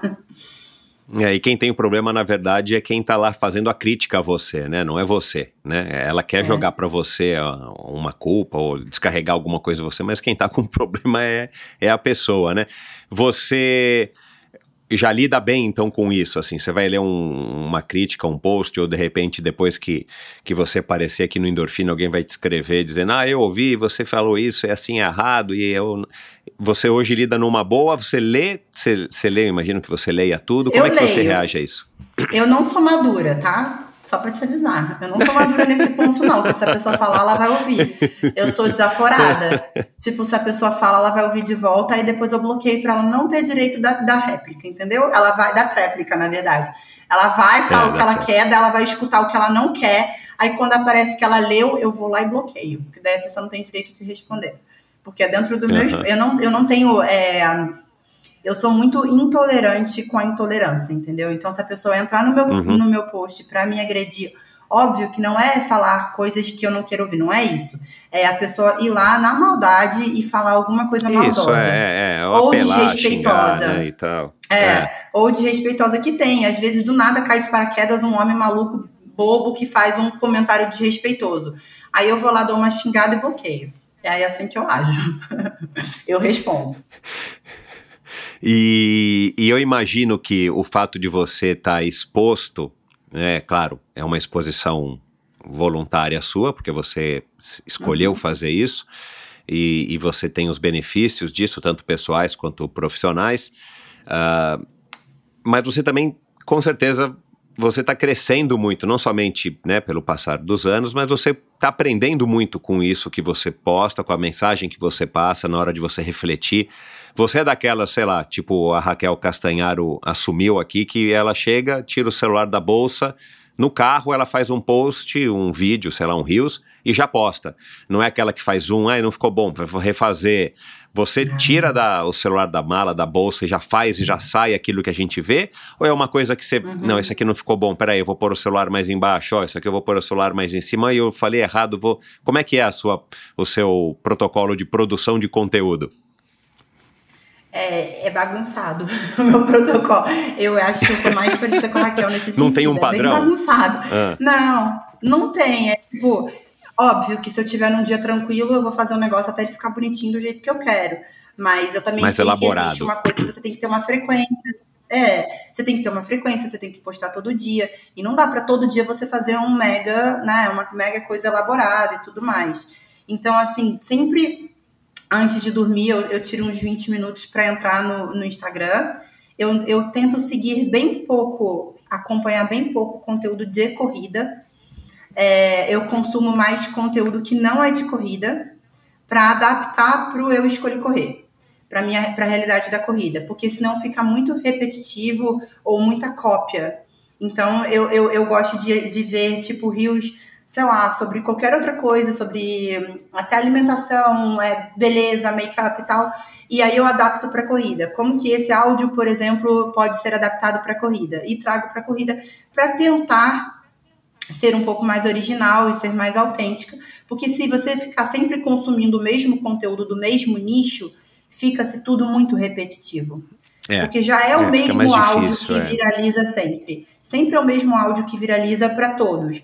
Então, se você ainda ficar consumindo só de um mesmo nicho, você fica muito, fica muito batido. eu tento consumir de outros nichos e trazer para o meu. Então tem dias que, tipo assim, é um áudio engraçado, ontem mesmo. Foi um áudio engraçado. Eu tinha, do tempo que eu cheguei do, do, do Ibirapuera para o tempo que eu tinha que estar no consultório atendendo, eu tinha 40 minutos. Eu tinha que lavar cabelo, escovar cabelo, fazer chapinha, toda aquela coisa. Todo o processo. Então eu tinha dois minutos para gravar o Rios. E eu já tinha o áudio. Eu peguei no espelho, gravei, postei, nem vi como ficou. Fui ver quatro, cinco horas depois, quando eu terminei os atendimentos. Mais, né? Seis, sete horas depois, quando eu terminei os atendimentos. Mas também tenho é, uns que eu produzo, que eu faço com carinho, que eu faço narração e tudo mais. Então, acho que é um mix, sabe? Eu uhum, tento fazer uhum. Que dá. E ninguém te ajuda, então, né? Essa é outra pergunta, Não. mas pelo jeito é você com você mesma e Isso. você quem põe a legenda, você quem põe, Isso. enfim, trabalha a imagem. É. Legal. Legal. A gente imagina, né? Pega uma pessoa como você, assim, que é mega famosa, e você acha, não, tem uma assessora lá, tem alguém, ela só manda para alguém, essa pessoa lá na Islândia vai lá e posta. É, quem dera, não, é. tem ninguém, ninguém para ajudar, não. Eu, eu, uma época, é. eu, eu fiquei sabendo que umas pessoas falavam que não era eu que escrevia os posts do, do, do Eu Escolhi Correr, né? O, as legendas. Eu sempre gostei muito de escrever. Nessa época, meu avô, quem me criou aqui no Brasil, ele ainda era vivo. Aí eu contei isso pro meu avô, né? Aí meu avô falou assim: então eu vou separar. Ele tinha separado todas as cartinhas que eu escrevia para ele desde pequena. Dele falou: agora você mostra pro pessoal e pergunta para ele se não é você que escreve os posts. Aí eu, ai, que lindo. E eu, eu, sempre gostei de escrever, sempre gostei de escrever. Então, uh -huh. de fato, sempre uh -huh. fui eu 100%. Inclusive, eu deveria ter alguém uh -huh. para ajudar, né? Mas não, não tá nos planos. Uhum. É, é, voltando aqui na pesquisa que eu fiz também aí no teu, no teu Instagram, você participou de um Gran Fundo, né, Nova York, e você fez, acho que ele inteiro, é isso ou eu estou enganado? Não sei se foi 2018 ou 2019. Não, não, eu não participei do Gran Fundo. Meus amigos participaram do ah, Gran tá. Fundo, eu fui convidada pela, pela Gran Fundo, mas eu não consegui ir na prova, eu estava lesionada, eu acho que eu estava com banda iliotibial. E aí eu, uhum. eles, me, eles me convidaram para participar e para divulgar. Como eles tinham dado duas inscrições para uns amigos meus, eu me senti na obrigação, inclusive, né, por, porque a gente fez esse trato, então eu ajudei a divulgar, eu estive lá, fui na feira, na ah, Expo, na largada. então pronto. Não, ah, não então pronto.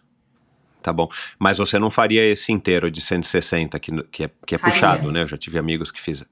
Ah, que legal. Faria, faria. Eu queria muito, faria feliz da vida. Por que, que você não levou adiante o triatlon? Você participou até de um 3-day series aqui, né, no porque, Brasil, porque em São eu, Paulo. Eu odiei o triatlon. não, não, pelo amor de Deus, as pessoas, as pessoas se batem naquela natação. Não, não, não, não. É assim, ó, meu pai, é, meu primeiro esporte foi a natação. E como eu sempre falo que eu uh -huh. nunca tive jeito pro esporte, eu preciso ser sincera que eu tinha jeito para natação. Inclusive, meu pai fica muito desapontado com isso, porque ele fala que eu, ele fala isso sempre para a família, que a Alana tinha o meu, o meu estilo. Ele fala que eu tinha o estilo dele na natação e tudo mais, que eu podia ter levado adiante. Ele fala das minhas três filhas, a Alana que deveria ter, que tinha o jeito. Mas eu, eu detestava natação para não gosto de treinar natação, me irrita, eu acho monótono, não gosto de, nata, de nadar. Na hora na, quando eu pulei naquele rio, no Hudson, e tinha um peixe morto boiando, eu morri de nojo, as pessoas se batiam, se cotovelavam. Eu falei, eu vou morrer afogada aqui, não é possível. E é super fácil de nadar no Hudson, mas é, a, a, a, corrente te leva. Até se você viu o tempo lá, saiba que esse tempo não é monstruoso meu, não, viu? Porque a corrente te leva mesmo. Só que eu não achei nada legal esse negócio de das pessoas se batendo é, eu, eu fiquei muito, muito afobada na natação. E a bike, eu gosto muito de bike, mas eu não gosto de competir bike porque eu tenho medo, eu sinto medo. Não é um sentimento de, de igual a corrida. Eu me sinto livre uhum. na corrida, eu me sinto. É, a, é, a tem bike, muita gente que tem, tem isso com a bicicleta, força. é. Cara, você tem que fazer força na descida. Não dá, eu freio na descida. Meu marido falava, Lana, você, você ganha tempo que você tem perna forte, você sobe forte, daí você detona na descida. Eu falei, não, eu freio na descida. Eu morro de medo de descida. Como que eu? Eu sou mãe, gente. Como que eu vou? Eu vou é, morrer, é. eu vou acelerar na descida. Daí eu, eu não, não tive, sabe, essa pegada. Então o Gran Fundo, eles subiam a Bear Mountain, né, a, a montanha lá do urso e tal. É uma outra pegada. Não é esse, não é asfalto, descida alucinante, com, com tipo velocidade e tal. Eu faria com os, com os, com os amigos, com uma velocidade ok. É, ia triatlon ser, vai, é sei lá, muito- tipo um passeio, é. É. Aham. Você Um fica treino, lá o um dia inteiro treino, um fazendo, passeio. para pra comer, eles paravam, mandavam foto pra gente, sabe? Comendo, bebendo. Então, tipo assim, é, é outra pegada, assim, isso eu faria. Agora, o triatlon, eu admiro muito, só que não, não sou eu, é muito competitivo, eu acho perigoso, eu tenho medo. O three day que você viu, que eu, o try day que eu competi, eu, eu abandonei, né? Foi a única prova da minha vida que eu abandonei. Ah, isso não. Enfim, é, talvez por isso que você não tenha postado. Entendi. Ah, eu abandonei a prova. Foi, Mas, eu, mas porque você não estava curtindo mais. Não, não, não. Eu, eu tava na natação, fiz a natação. Tava muito frio esse dia, muito, muito frio. E eu achei que eu tinha tido uma crise de ansiedade na raia. Só que depois que eu saí, que eles falaram não, que tava tão frio, eles estavam socorrendo várias pessoas. Que as pessoas tiveram é, broncoconstrição. Então, tipo, era falta de ar que eu senti, não era de Ah. ansiedade. Era do claro, frio. faz sentido. E aí eu já saí muito abalada da, da, do- da água. Eu fui com uma bike emprestada, não era minha bike, porque eu não trouxe de Nova York a bike. Eu fui com uma bike emprestada que eu peguei na noite anterior. Era uma bike Nossa. de triatlon. Eu nunca tinha corrido numa, numa bike de triatlon. Pedalado. Ela tava. E a Nanda que faz, ela faz Iron, ela é fera. A bike tava de uma forma super agressiva, sabe? Pra frente, assim. Você tinha que frear lá na frente, eu não sabia fazer nada disso. Quando eu subi na bike, eu não sabia onde freava. Começou, e tava chovendo. Eu, eu passei na primeira pista que eu passei, o cara me- da organização me fala assim: ó, vai devagar que estão capotando. Ah, pronto. Aí eu Vou falei, voltar pra casa. Eu não conseguia nem frear para descer. Eu aproveitei que tinha um- um- uma muretinha assim, eu encostei na muretinha, desci e vim empurrando a minha bike. Falei, gente, sem condições, não vou fazer isso. Tá doido, tá chovendo, não sei frear nessa bike, não sei, não vou competir. E, foi a única prova que eu abandonei. Eu abandonei a prova de triatlo. É. Não voltei triatlo. É, bom, entendi. É. Não é pra não é para todo mundo, não é para é pra qualquer um, mesmo para um marato, mesmo para um maratonista, Não é né? pra todo mundo. Tem que ter, É. é, tem que ser corajoso, tem que treinar muito. Eu admiro demais, mas não é pra mim. Uhum. É, você tá. é, você vai fazer Londres e vai faltar só o Japão, Isso. né? Você tem plano já para para correr Japão? Vai ser uma coisa, enfim, depois que você fizer Londres, que você vai pensar? Você tem um prazo para essa sua realização dessas majors? A gente E tem o que vem prazo de depois? 10 anos. A gente tem prazo de 10 anos, né? Ah, eu não sabia. É, tem prazo de Ah. 10 anos. E eu comecei em 2016. Então, teria, em, te- em teoria, você termina até 2026. Eu não sei se Aham. eles, eles prorrogaram por conta da pandemia. Ah, devem ter prorrogado. É, é. Devem Eu vi a. Valerie Mello falando num podcast agora mais Ah, recente que ela tá. participou, que ela falou: nem que eu tenha 50 anos de idade, eu vou correr Tóquio. E ela tá com a inscrição já feita, né? Que estão prorrogando. Prorrogando. Inclusive, ela disse, é um podcast é, recente que ela participou. Ela falou que, que acho que é desse ano, ela falou que não, não tem previsão nem para 2023 É, né? né? Esse ano não, não, não vai ter ou não teve, porque os, os japoneses não querem receber estrangeiros por causa do Covid. Tá uma política lá X de, de zero contaminação, alguma coisa assim. É. Deve ter estendido, mas enfim. Você não tem planos, mas você tem que correr até 2026 para você receber lá a tal da, da É. mandala. Em teoria. É, e, e- e depois disso, assim, o que que vem depois? Você tem algum, enfim, tem alguma coisa já armada? O que que vai acontecer com eu escolhi correr? O que vem depois eu não Já que você sei. não vai pro Ironman, né? Você tem um Não. cachorro chamado Kona, né? Um, Mas eu vou te um falar uma daqueles- coisa. Eu queria muito fazer um Ironman. Eu queria muito fazer um Ironman com, com o fofo. É, talvez daqui a pouco. É, Ah, com o fofo. Com o o fofo já o fofo. Com o Tomás. fofo. Porque assim, eu ia conseguir, porque ele nada e pedala. Ele nada muito parecido comigo, é, de tempo. Ele pedala muito mais forte, mas eu corro bem mais forte que ele. Então talvez a gente conseguisse se encontrar. Se encontrar em algum momento, Uhum. sei, mais pro final. aham, É, é, gente, eu queria muito fazer com o Fofo. Ele quer um dia fazer um Ironman full. Ele só tem o meio. Ele quer fazer um full. E eu queria muito um dia ter esse, é, essa, essa, essa realização. Mas Essa é isso, eu ainda realização. sou extremamente traumatizada com o triatlo. Não, não, não minto, não. Eu tenho muito medo da bike. A natação, uhum. eu até encaro. O meu problema na natação na água é bicho, né? Eu tenho pânico de bicho, de ter bicho na água. Tenho muito uhum. pânico de alguma coisa encostar em mim e, e, sei lá, eu tenho pavor de tubarão. Eu sei que não é uma realidade, mas, né, medo É, não... mas isso é irracional. É, é irracional. Então, assim, a água eu conseguiria me controlar. Eu tenho que aprender é a, o pedal mesmo, a bike. Eu teria que evoluir muito. Mas tá tudo bem, né? A gente evolui, a gente aprende. Tô aprendendo Sim, a correr não, maratona. Isso que eu ia te falar. É, é, eu conheço gente que, sei lá, que estreou no triatlon com 50 anos de idade. É isso. Falta bastante para você, né? Então, não vejo isso como uma coisa inatingível, mas claro, é você vai ter que tomar aí algumas atitudes.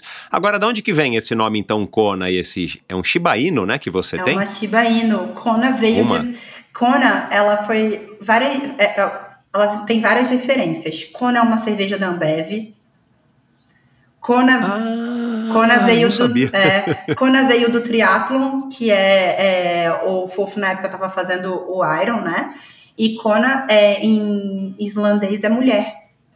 É, na verdade é uma forma Uau. de você se referir à mulher, né? Porque o islandês ele, ele, assim como como os verbos, você conjuga os verbos, os adjetivos e as palavras você também conjuga. Então, Kona é uma das formas de você se referir à mulher. Ah, em islandês, por exemplo, quando você vai chamar. A, minha irmã chama Paula e meu pai chama Paulo. Em islandês é muito engraçado, porque é o mesmo nome.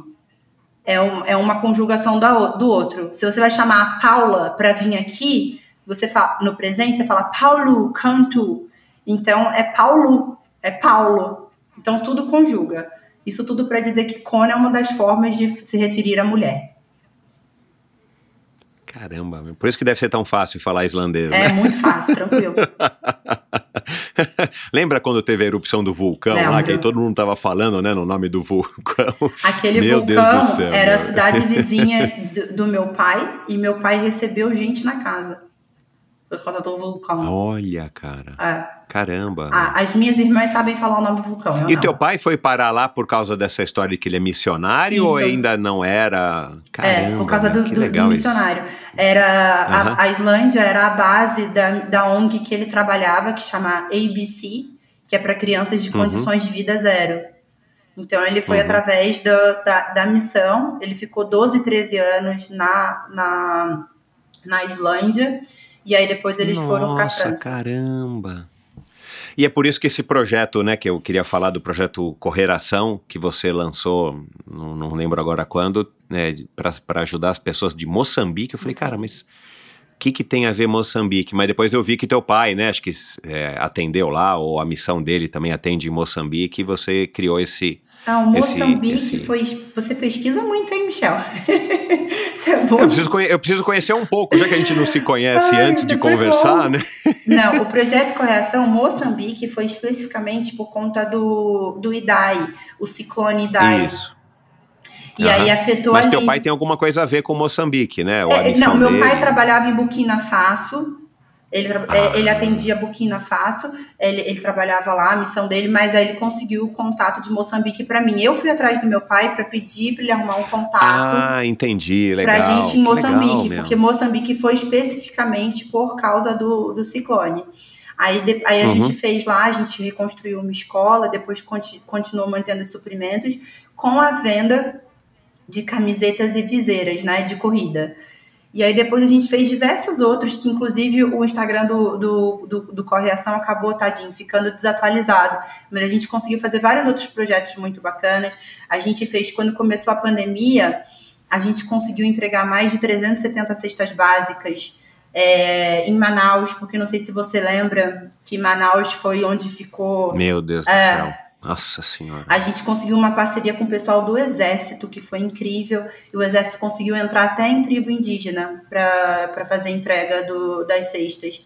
Então foi, uhum. foi super legal, assim, o E você usou a missão do teu pai aqui no Brasil também para estar, tá, enfim, viabilizando a parte prática disso tudo, né? Porque é, muita gente tinha boa vontade de arrecadar, mas esse arrecada e, e, distribui como, né? Até para ter certeza de que o negócio vai pro. Que o, que, o, que o, de Manaus especificamente foi tudo através do Eu Escolhi Correr. Tudo através do Eu Escolhi Correr. Eu, eu, eu, eu tava embarcando de Nova York porque eu fui, eu fui passar a pandemia Uau. na fazenda do meu sogro, que a gente ficaria ali bem em isolado. Dourado, em Dourado. Que eu pesquisei. Nossa, tô com medo, Michel.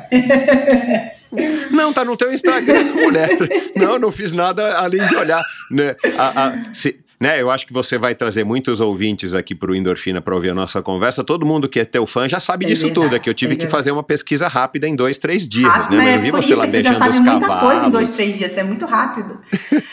é, então, em Dourado, ai, como ai. meu sogro tem a fazenda lá em Dourado, é uma delícia. A gente estava, é, nós quatro, né? Eu, meu marido, minha filha e a Cona nós estávamos os quatro num micro apartamento em Manhattan, surtando, porque lá foi o apocalipse zumbi. Nossa senhora. Assim, Exato. eu, eu eu, não foi, foi.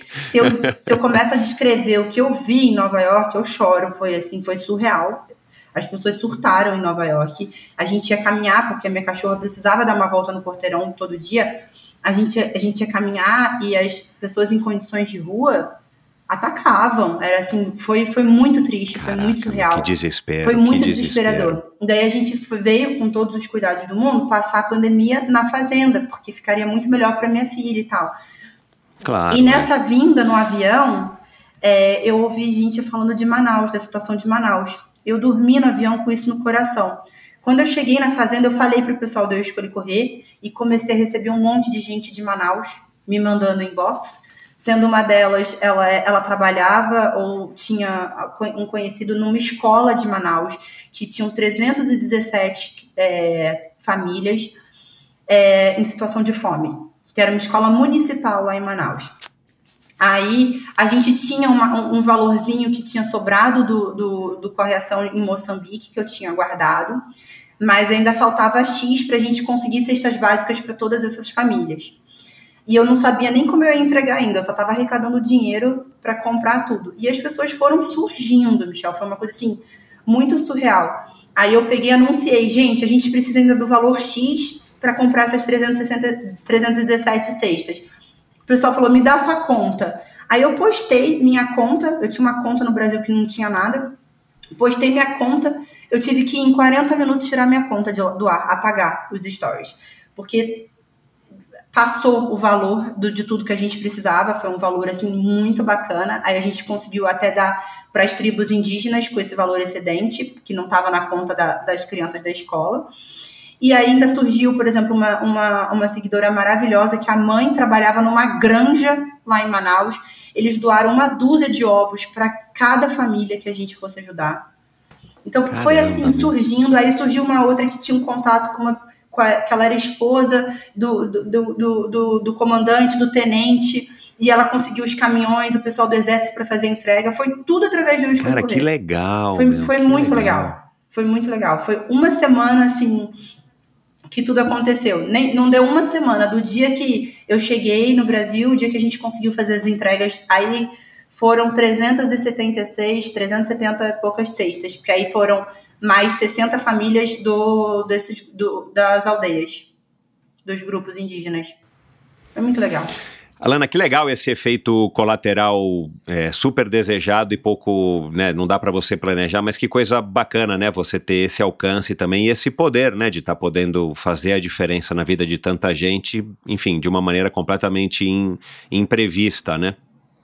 Com certeza, foi, e foi, foi muito, é muito especial para mim, é, porque meu pai ele sempre fala uma frase assim que que o eu escolhi correr ele vem com muita responsabilidade, sabe? Que a gente que eu tenho que ter muita responsabilidade por, por tanta visibilidade. Tem uma frase do, do filme do Gladiador que meu pai sempre usa nas pregações dele, que é o que você faz nessa vida, né? Ecoa pela eternidade. Não sei se você lembra essa parte do filme que ele fala: What you do in this life echoes to the eternity. E, é, e eu, eu, eu acho muito isso. A gente tem que, tem que fazer parte dos seus valores e, e, e deixar a sua marca sempre. Eu escolhi correr, eu, eu sempre falo para o pessoal: é um filhinho, eu cuido dele como se ele fizesse parte da família. Então, por mais que eu tente separar um pouquinho a vida social, a vida pessoal, as pessoas têm que, que entender quais são os meus valores, o que é importante para mim. Eu sempre envolvo muito a minha filha nisso. Por exemplo, a gente fez um dos projetos do Correção, foi para ajudar a Ampara Silvestre, né? Quando teve toda aquela queimada no Pantanal e tudo, a gente conseguiu um, juntar um valor muito bacana vendendo meias e foi a Sofia que desenhou um, um, um dos animais que ficou na ah, meia. que legal, então, assim, cara. É, é tudo conectado. Tanto eu escolhi correr como a minha família, os meus valores, os meus amigos. Eu tento colocar sempre tudo muito junto, né? Por isso que eu sempre tive muito medo. É, eu, te, eu, tenho muito medo, eu, eu, tenho muito cuidado com eu escolher correr. Não é medo, eu tenho muito cuidado com eu escolher correr, com as coisas isso, que vão pra lá. É, é, é. Cara, que legal isso, meu, bacana. Ah, por falar na Sofia, uma coisa que é, é, eu queria ter perguntado, anotei aqui e esqueci. É, como é que é a tua relação de mãe e, e que depend, depende, né? Mas que você tem esse canal que você cuida com tanto cuidado na internet é, é, perante a Sofia, né? Já que a gente não tem como evitar os nossos filhos de terem esse contato, talvez você possa até é, é, prorrogar um pouco esse contato, e ao mesmo tempo a gente entende que isso também não é a coisa mais saudável do mundo nesses anos, principalmente, como, como é a idade da minha menor ou da tua.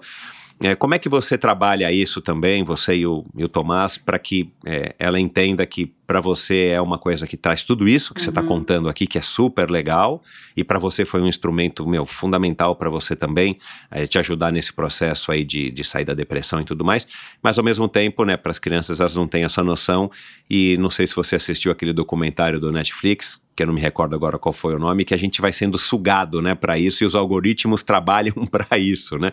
Aliás, aquele documentário é muito legal, vale a pena assistir.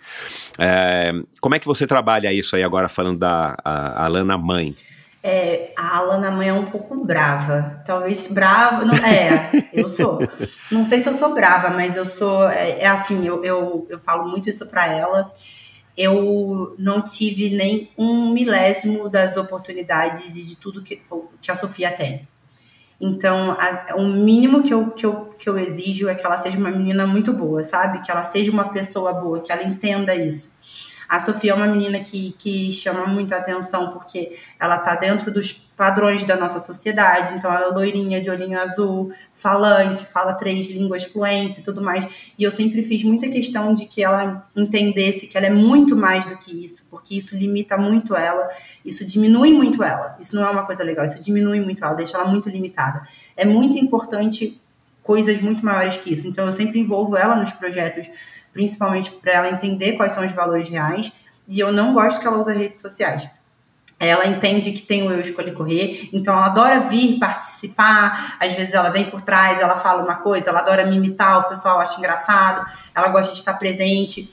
Eu fiz uma conta para ela quando ela nasceu, porque é, é, ela é fechada, é uma conta que tem só a nossa família, que eu posto as fotos dela desde bebezinho é. como um acervo. Isso, é. E ela, uhum. ela ganhou um celular no final do ano passado, no ano passado, principalmente como a gente morava fora, para ela poder falar com os, uh, os, os, meus pais, com os pais do, do Fofo, né, com, com a nossa família.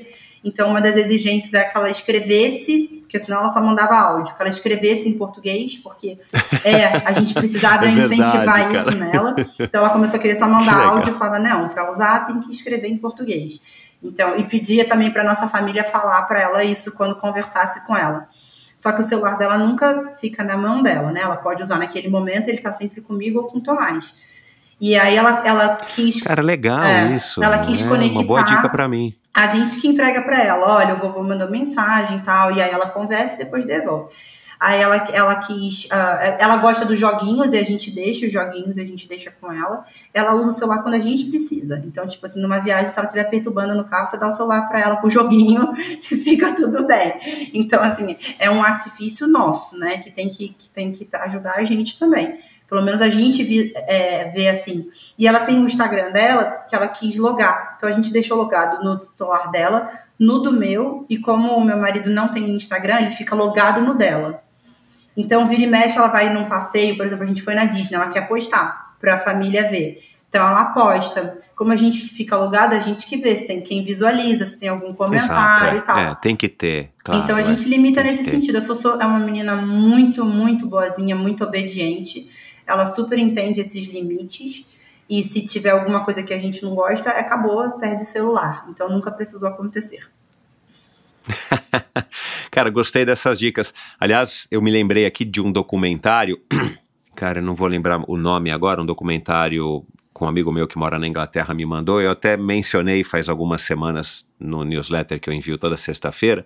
Super legal, falando também fala da, da pandemia da obesidade, mas é um documentário inglês, feito acho que pela BBC, é, pautado na Índia e no Brasil, né, e fazendo um comparativo mais ou menos com a França, falando das redes de fast food e tudo mais, mas que depois, mais pro final, fala da história dos jogos. Uhum. Eu vou te mandar, já que você é uma mãe, uma mãe que tem essa mentalidade aí que eu Sofia vejo que é bem legal. jogos. É, é, eu vou, eu vou te mandar aí depois aí no Instagram, no, no, no WhatsApp o, o link para esse documentário, não vou me lembrar Mas a aqui o gente nome. tem um limite Mas enfim, assim também, só, Michel, mais uma coisa. Por exemplo, o jogo que ela gosta, que é o Roblox, a minha sogra joga com ela. A minha sogra tem uma conta, tem uma bonequinha lá e a minha sogra vê tudo que tá acontecendo.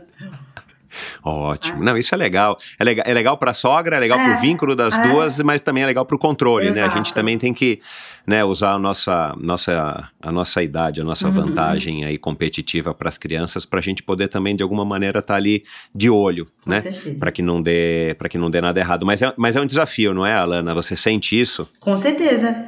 Um desafio A que gente saber o que, que a gente deixa, o que, que a gente não deixa, quanto que a gente deve de- E é deixar, um né? Não é desafio fácil. que a gente não viveu o outro lado da moeda, porque os meus pais não tiveram que fazer esse Exato. controle. Então eu não sei a- Exato. qual é o limite, qual que é o certo, qual que é o errado. Eu tenho colegas, Uhum. eu tenho amigas que não deixam nada. A criança nunca assistiu um desenho na vida. Esse é o certo, será? Então, tipo assim, É. você está alienando a criança de um mundo que ela vai viver, porque o mundo hoje é virtual. Então, assim, eu, eu, eu tento entender qual que é o limite, porque às vezes talvez ela, ela esteja certa e eu errada, ou a outra que deixa muito. Então, a gente está estabelecendo os nossos limites agora, de coisas, de uma realidade que a gente não viveu, né? O meu não existia. É. E na verdade ninguém sabe, né? Porque também isso que dizem de que o negócio vai dar problema, que dá, dá dando alguns transtornos e tal, mas assim, é tudo novo para todo mundo, né? Às vezes a que limita tudo é a que tá certa e eu tô julgando, achando que ela tá Exato, sendo é. muito É. radical. Não sei. É, Tô tentando é. o meu melhor. Exato, é. Eu acho que o mais importante é isso. A gente, é, a gente, pelo menos, fazer naquele momento, naquele contexto, a gente fazer o que a gente acha que é o melhor e, e só o, o futuro vai dizer se a gente errou, se a gente acertou. Para a gente é, terminar, eu queria é, só abordar aí, é, ouvir a tua opinião a respeito de algumas coisas. É, por exemplo, é, como é que você define a sua relação hoje? Né, a gente está falando de 2022, a gente sabe que isso pode mudar, é, com o esporte, assim, como é que você definiria, com a corrida, né, que é o, o esporte que você faz, assim, que- ao qual você se dedica? Definir minha relação com a corrida, eu acho que é o meu ponto de equilíbrio. Hoje o esporte, a corrida é o meu ponto de equilíbrio. É, como eu comentei antes, eu faço faz parte de um ciclo para mim, assim. Se eu não estiver correndo, como no começo, quando eu me mudei de Nova York para o Brasil, comecei a montar o consultório, mil coisas acontecendo e eu fiquei sem correr. Aí eu me alimento mal, eu durmo mal, aí eu, eu- o, o intestino muda, o humor muda, a pele muda, tudo muda. Então, a corrida, o meu esporte é meu ponto de equilíbrio para todo o restante funcionar. Então, as pessoas, por exemplo, que me amam e que estão no meu dia a dia, entendem que eu preciso daquela hora do dia para funcionar bem em todos os restantes. Na depressão pós-parto foi isso que eu aprendi. Eu aprendi que para porque a gente quer ser só mãe, né? Eu tive na verdade o baby blues. Não é aquela a depressão pós-parto a mãe pode ficar é, querer ah, ficar longe do bebê, né? Numa outra situação Exato, é. ou o é, baby blues, que eu não deixava ninguém nem ver. Eu tinha uma pessoa que trabalhava lá em casa, eu passava com um pano na Sofia, que eu não queria que ela visse, que eu tinha medo dela roubar a Sofia. E- era esse meu nível. É, Então, na depressão pós-parto, eu aprendi que não é viver em função dela. É viver com ela. E se eu não estiver bem, ela não vai ficar bem. Então, Exato. eu saí, eu, eu, eu dava de mamar às 5 horas da manhã, 5 e meia da manhã, botava ela de volta no bercinho, ia correr e voltava outra mãe. Eu tinha outro pique, outra energia, outro tudo para estar com ela durante o dia. Mas eu precisava cuidar de mim para cuidar dela. Então, eu preciso É. cuidar de mim para ser uma boa esposa, para ser uma boa amiga, para ser uma boa mãe, uma boa profissional. Então, a corrida, o esporte, ele me traz o meu ponto de equilíbrio. Hoje, é, o, e todo mundo comenta isso sobre mim. Eu tenho uma coisa que é um, forte dentro da minha personalidade, é que eu sou bem-humorada. Eu sou sempre bem-humorada. Independente do que esteja acontecendo, eu sou otimista e sou bem-humorada. Mas sem a corrida, eu não sou bem-humorada. Que as pessoas saibam disso. Quando eu tô sem correr, eu tenho outro humor. E aí, a minha irmã ainda comentou isso. É, não, Alana, não é que você que você tá sempre bem é que você corre. Aí eu falei, isso é verdade. É, é, isso é verdade. A, a, a, médica que trabalha lá comigo na clínica, eu, ela me encontrou lá no primeiro horário da clínica falou: Como você consegue? Tá bem humorada essa hora da manhã? Aí eu, é que eu fui correr. tipo, eu já tô com outro humor, tá tudo certo. Cinco e meia da manhã eu estava correndo, tô bem humorada. Então a corrida ela me traz esse, esse equilíbrio, né? Em tudo, em todos os outros pratinhos que eu tenho que equilibrar, a corrida é a base, pra, hoje para mim, né? Hoje não, há nove anos. Legal. É, qual o melhor conselho que você já recebeu e, e por quê, ou quem foi que deu, se você se recorda? Da vida ou na corrida? Da vida. Nossa, o melhor conselho? Eu acho que o melhor conselho foi esse. Foi, foi você se cuidar em primeiro lugar foi, se eu não me engano, a minha sogra que, na depressão pós-parto, que me falou isso, que eu nunca ia conseguir cuidar do outro se eu não cuidasse de mim. Então, foi, foi essa a virada de chave, assim, para mim, quando ela falou. Eu não ia conseguir fazer nada para ninguém, porque eu tenho, eu quero fazer tudo para todo mundo. Que eu nunca ia conseguir fazer nada para ninguém enquanto eu não fizesse primeiro por mim. Então, acho que esse foi uhum. o conselho da, da vida, assim. Se você não cuidar de você, não tem outra pessoa que possa cuidar, né? Então, é. primeiro você. É. É, e, e, e, você falando disso me lembra muito daquilo que, não sei onde que eu foi que eu ouvi isso e quando é que caiu a ficha para mim, mas aquilo quando a gente tá no avião, né, que hoje em dia as aeromoças Exatamente. não demonstram, é uma televisão, mas assim, põe a máscara em você, aí vai, aparece a criancinha no vídeo olhando, e, e é pode ser o teu filho, né? Você fala, cara, eu vou pôr a máscara em mim, a, a, gente tem a tendência, não, deixa eu pôr a máscara no meu filho, na minha filha. Michel, foi o exemplo é que ela usou você, pra mim. Foi o exemplo Porque você vai conseguir salvar não a sua vida do teu filho, mas eventualmente até ajudar quem precisa, no, no caso de um acidente de, de avião, né? Então isso é muito óbvio e muito prático, muito técnico, né? Não precisa ser um filósofo para descobrir isso, né? É, e qual foi o melhor investimento que você já fez na tua vida? O melhor investimento que eu já fiz na minha vida? Nossa, que pergunta difícil. Eu acho que é tudo que eu invisto na minha família é, é, investir aqui, nessas duas pessoas que são hoje minha família, o Fofo e a Sossô. Eu acho que eles são os meus melhores investimentos da vida, assim. Tudo que eu invisto para mim, por mim, por eles, a gente investe junto, sabe? A gente funciona muito como um time. Não que a gente não brigue, que a gente não tem nossos ranca-rabos, mas a gente funciona como um time. Tudo que é importante para mim é muito importante para os dois. É uma coisa assim impressionante. E isso é para os três, sabe? A gente. Recíproco, é. Recíproco. É, é e vale para todo então, mundo. Então, com é. certeza, acho que o meu melhor investimento na vida são os dois. Talvez o uhum. fofo, porque foi com ele que começou a família. Quanto tempo que vocês estão dez, juntos? A gente já faz 10 anos de casado agora. Ah, coincidência, eu também. É. Legal. É... E qual que é o segredo, assim? A Lana tem algum segredo para ter conseguido sair né, desse, enfim, disso tudo que você contou, né, desde o bullying, aquele bullying infantil, mas que vai machucando e depois, né, sepa primeiro separação dos pais, que eu imagino que não deva ser fácil, é, até chegar onde você chegou hoje, ter uma família bacana, como você acabou de dizer aqui, onde vocês têm uma cumplicidade, uma parceria, uma filha é, linda e saudável, e você, né, enfim, também aí é, super saudável e, e influente, podendo causar e tendo essa vontade de fazer o bem para as pessoas. Tem algum segredo, é algum suco de beterraba, alguma coisa que você trouxe lá da acupuntura, ou sei lá o quê? Não tenho segredos porque eu sou geminiana, geminiana não sabe guardar segredo, a gente é fofoqueira. Mas eu tenho um filme que. Você já assistiu Crash? O filme Crash? Sim, os dois. Tem um que é super bizarro, que talvez você era muito nova para se lembrar. Não, então não é. Que é um... esse. É o, aquele não, que mostra é o, os dois é o... lados de tudo de todas as isso, histórias. Isso, isso, sim, sim, sim, sim. É porque tem um primeiro que é bizarro, o pessoal é um cara fanático que ele vai é, transar onde tem acidente de trânsito, meu. Não é no, nos escombros. é do, se eu não me engano, é do Steve Sondenberg. Não, mas eu pensei que você fosse falar alguma coisa desse filme, ninguém conhece esse filme. Não é esse. É mas é, é esse Crash que é sensacional, é com atores magníficos. Esse Crash mexeu muito comigo, e eu acho que esse Crash, ele é o segredo da vida é que tudo e todos têm os dois lados e que a gente não pode nunca pré-julgar nada e nem sentenciar nada nem ninguém, nem a você mesmo. sabe? Seja tipo, quando eu abri mão do meu trabalho, da empresa que eu trabalhava para ser mãe. Ah, então agora eu sou dona de casa, não tenho mais uma profissão, eu vou viver só disso. Não, dá tempo, faça outra faculdade, abre um Instra, abre, abra outras oportunidades, corra atrás. É, ah, eu me acho desinteressante porque eu não tenho mais assunto, porque eu só faço isso aqui da minha vida, só cuido dos outros, só tô dentro da minha casa. Não, busca, vai atrás. Você não precisa ser a melhor do mundo para ser uma maratonista. Ah, eu tenho a perna torta, então eu tô sentenciada a isso, eu não posso correr, eu não posso fazer, não posso aquilo outro.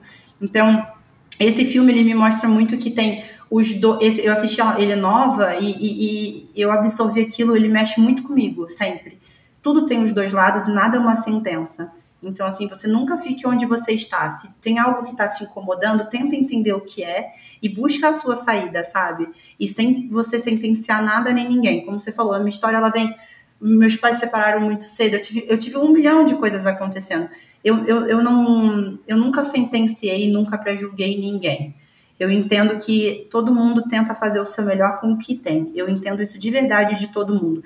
Mesmo que a pessoa esteja fazendo só coisas ruins, erradas, ela não tem, ela não consegue agir de outra forma. Eu sei que eu uhum. filosofei muito, mas é porque eu, eu, eu sempre penso isso, sabe? Então, sempre na minha vida eu tento não ficar onde está me incomodando, da forma que eu estou incomodando, e não me sentenciar nem sentenciar ninguém a isso. Eu vou sempre em busca de outras coisas. Então, eu não estava feliz uh, só como só dentro de casa, ou só cuidando, ou só, ou só me doando. Aí eu fui atrás, eu fui fazer uma faculdade nova, numa língua que eu não dominava e que tudo era muito mais difícil para mim. É, mesmo que eu não precisasse, digamos, financeiramente naquele momento de trabalhar e tudo mais, meu marido pudesse é, proporcionar tudo pra gente, não era a realidade que eu queria viver. Então eu nunca fico estacionada, sabe? A maratona é a mesma coisa para mim. A minha realidade não é ser corredora. Eu não tenho corpo para isso, eu não tenho físico para isso, eu não tenho nem gana para isso. Mas é o que eu quero. Eu achei o máximo que a outra correu, que a minha irmã fez, que aquilo que é o outro. Eu vou atrás e vou buscar. Eu estava conversando com uma paciente esses dias sobre inveja. Inveja é um sentimento que eu nunca senti, porque eu vejo e de, do fundo do coração, eu sinto outros sentimentos ruins. Mas a inveja, eu olho uma coisa que eu quero e eu nunca fico com o sentimento de, ah, eu queria ter, por que, que ela tem e eu não? Eu fico com o sentimento de o que, que ela fez para conseguir aquilo. Ah, ela foi atrás, ela percorreu esse caminho, então é isso que eu vou fazer. O dia que eu vi uma, uma influência que tinha ganhado a maratona de, de Londres, e aquilo mexeu muito comigo, porque eu achava impossível conseguir Londres, eu pensei, qual o caminho que ela percorreu? Ela conseguiu, ela conseguiu Londres através do Instagram. Eu tenho um Instagram. Eu posso conseguir Londres. Então, o que, que eu tenho que fazer? Ah, eu tenho que ir atrás de patrocinador. Quem são os patrocinadores? Então, eu vou atrás dos patrocinadores. E foi assim que eu consegui Londres.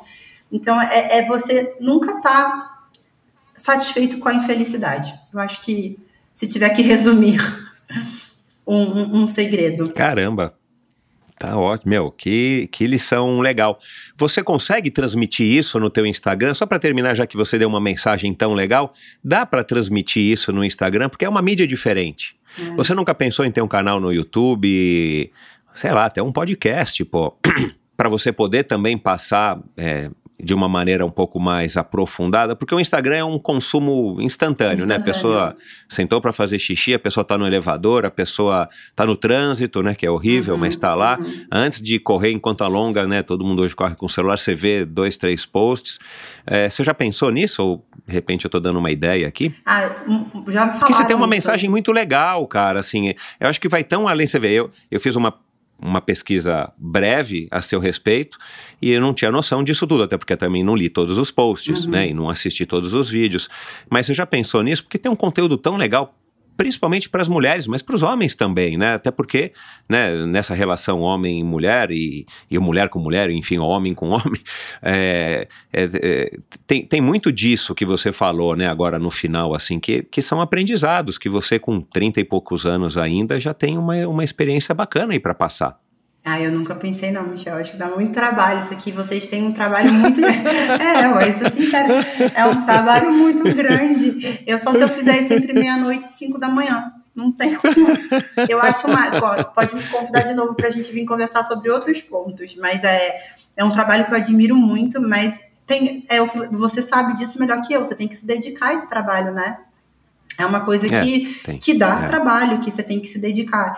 E eu, eu, há alguns anos, eu me encontrei muito dentro da medicina. Inclusive, tenho mais planos dentro da medicina. Mas é, dentro da parte de influenciador, eu acho que o meu limite é, é o instantâneo ali do eu escolhi correr, porque é o que eu sei. Você, sabe, você viu, eu não consigo colocar nem o fio aqui do fone. Assim, nem a bateria do Mas olha, computador. dá- Então, mas dá pra você sair desse, dessa zona de conforto que você tá. Foi o que aconteceu comigo. Pô, eu tenho 53 anos, Ah. vou fazer 53 agora. Cara, eu não. Eu só, eu só tenho um Facebook que é vinculado à conta da minha mulher. Uhum. Eu só tenho um Instagram porque a minha filha mais velha falou, pai, me segue. Aí, claro, com endorfina eu fui aprendendo um Aham. pouco, mas ah, enfim. Mas legal, olha, Alana, muito obrigado. É, faz aqui o, o jabá da tua, do, teu, do teu perfil no Instagram, se quiser, do, do projeto Correr e Ação, também para as pessoas seguirem, não, né, não, não custa, e de repente quando você lançar alguma coisa. Eu sei que você tem os seus próprios canais, você tem o seu próprio, é, a seu próprio meio de divulgação que é muito maior do que o endorfina, mas não custa nada, pelo menos para as meia dúzia de pessoas que vão estar ouvindo aqui. Meia E se dúzia quiser nada, falar dos teus ouvir patrocinadores. Vai ouvir todo mundo. Tomara. É, não, com- enfim, agora com a sua participação aqui, o Endorfina vai bombar. É, não, mas acontece muito isso, né? A cada convidado eu trago novos ouvintes que, de novo, né, alguns vêm, vêm por sua causa e eu consigo segurar alguns e outros realmente só vêm por sua causa e vão embora. Mas, é, enfim, e quem são as empresas que você está trabalhando hoje em dia? A Track and Field é uma patrocinadora sua ou não? Porque eu vejo que você, né? Eu sou muito amigo do pessoal de lá É. e eu acho uma marca tão legal. A gente começou a parceria agora, Michel, no começo desse... Não, no começo não, foi pra Ah. junho a primeira parceria, a gente tá com uma relação muito legal, mas eu não fechei Bacana. contrato nenhum. É, eu gosto muito da marca, mas eu tava longe, né? Então agora que eu tô perto, Aham. que eu tenho visto mais essas Ah, coisas de tem ter... isso, claro. Eu É. tenho, agora eu sou, há muitos anos, eu sou embaixadora da Polar. É, Aham. e eu É, claro, É. é, de vez em quando eu converso com o pessoal. Eu era embaixadora Aham. da Polar Global, agora eu tô mais Brasil mesmo. É, mas eu não tenho, agora que eu tô no Brasil, porque não fazia muito sentido para as marcas eu estar longe e o público ser aqui, É, ter que já ouvi estar isso. longe, não ter o contato direto. Mas são algumas marcas que hoje eu tô fazendo, as que fazem mais sentido para eu escolher correr. Mas, finalizando Uhum. aqui, primeiro eu agradeço novamente o convite, muito obrigada. E convidar a galera para conhecer o Eu Escolhi Correr. Eu falo todos os dias um pouco sobre corrida, um pouco sobre medicina chinesa, maternidade e de tudo, porque somos ecléticos. Mas falo muito sobre corrida. Me acompanha aí, vou correr a Maratona de Londres dia 2 de outubro. Será a minha quinta major, rumo ao final aí dessa história de anos que a gente está construindo. Vocês são muito bem-vindos e espero que a galera do Escolhi Correr venha e fique por aqui também para consumir sempre o conteúdo. Legal. Obrigado, adorei te conhecer. Parabéns aí pela tua trajetória, por toda essa história e bastante sucesso, não só em Londres, no Japão, em qualquer outro projeto que você queira fazer, inclusive saúde aí pro Tomás e pra, e pra é, Sofia. Obrigada, Michel. Obrigada, galera. Bom, espero que você tenha curtido essa conversa. Eu adorei e, e agora estava falando antes de desligar aqui com, com a Alana. é, vamos ver se eu consigo trazer o pai dela aqui, o Paulo Sicoli, que eu acho que vai ser uma história legal aí para a gente conhecer um pouquinho aí dessa fase dele na natação quando ele era é, jovem, depois da, do ingresso dele no triatlon e essa profissão dele, né, de ser um mergulhador, mergulhador de plataforma e tal. É, já que eu já recebi aqui a Carol Maier, que foi, é mergulhadora também, mas é, é, o negócio dele é a apneia e eu acho que tem uma história legal por trás. E, bom, sigam a, a, a Lana, vocês já viram aqui que é uma mulher com uma história fantástica e com uma mensagem muito legal. Sigam a Alana no Eu Escolhi Correr. O Alana Sicoli, ela não falou, é um, é um, um perfil que acho que está desativado, né? um perfil acho que fechado dela, mas o negócio é Eu Escolhi Correr. Obrigado mais uma vez ao PC Rotella, que já passou por aqui, também um influenciador digital que é um diplomata. É, obrigado aí pela indicação. É, eu já gravei também com o Luciano Rotella, que é o irmão dele, um cara especialista em sono e desempenho esportivo. É, já gravei com a Isa Rodrigues, aliás, a família aqui do, do dos Rotella, mais a mulher do, do PC. Já gravei com a Isa Rodrigues, que é uma nadadora amadora super legal, uma mulher interessantíssima também. É, falamos aqui sobre a Gisela Sabac, que já passou por aqui, a Valéria Mello, Valerie Mello, que também está em busca das majors, como eu mencionei, cara, uma mulher incrível com uma história fantástica. A Maria Eugênia, né, que eu mencionei também, uh, que tem uma história incrível e, enfim, completamente diferente aí da história da, da Alana, mas que se pautou muito. Aliás, essa é a mensagem, né, pessoal? O esporte aqui é o elo que traz todo mundo aqui pro, pro Endorfina, que me conecta com você que está aí do outro lado, mesmo que você não seja um maratonista, mesmo que você não seja um atleta profissional. E essa é a mensagem, ah, em última instância, a mensagem que eu quero passar e compartilhar aqui com vocês. Cara, o esporte é uma ferramenta fantástica, é, vale a pena a gente praticar, não importa qual modalidade, não importa em qual intensidade, com qual objetivo, é, mas a, a, o esporte muda, transforma e essa é a grande mensagem. Falei aqui também do Dija Madruga, que já passou por aqui, os criadores do triatlon, os triatletas profissionais, os primeiros do Brasil. Olha, vai lá no meu site. A Raquel Castanharo, falamos aqui também, né? Aliás, se a Raquel estiver ouvindo, que eu sei que ela é uma ouvinte. Oi, Raquel. É, o episódio dela é um episódio fantástico, com uma história incrível. E, aliás, a gente não falou aqui, mas eu descobri que a infância da, da Alana é, teve momentos, sim, de dificuldade financeira e tal, como foi o caso da da história da Raquel, por isso que me lembrei aqui agora. E eu quero ver então se eu trago de novo a Alana para participar aqui mais futuramente, depois que ela termina Londres e quem sabe o Japão. A gente pode falar desse, da, da importância né, dessa vivência esportiva, é, principalmente do pai da família dela, é, quando eles tiveram aí problemas é, econômicos e financeiros, ele ficou desempregado. Enfim, cara, o Endorfina é esse lugar onde você ouve essas histórias que você não ouve em nenhum outro lugar, ou pelo menos não todas reunidas da maneira como a gente está trazendo é, aqui no Endorfina. E a gente, eu digo eu, que sou aqui a pessoa por trás do Endorfina, mas os meus convidados, porque não sou eu que estou contando aqui a história, quem está contando a história, quem está esperando vocês é, são os meus convidados.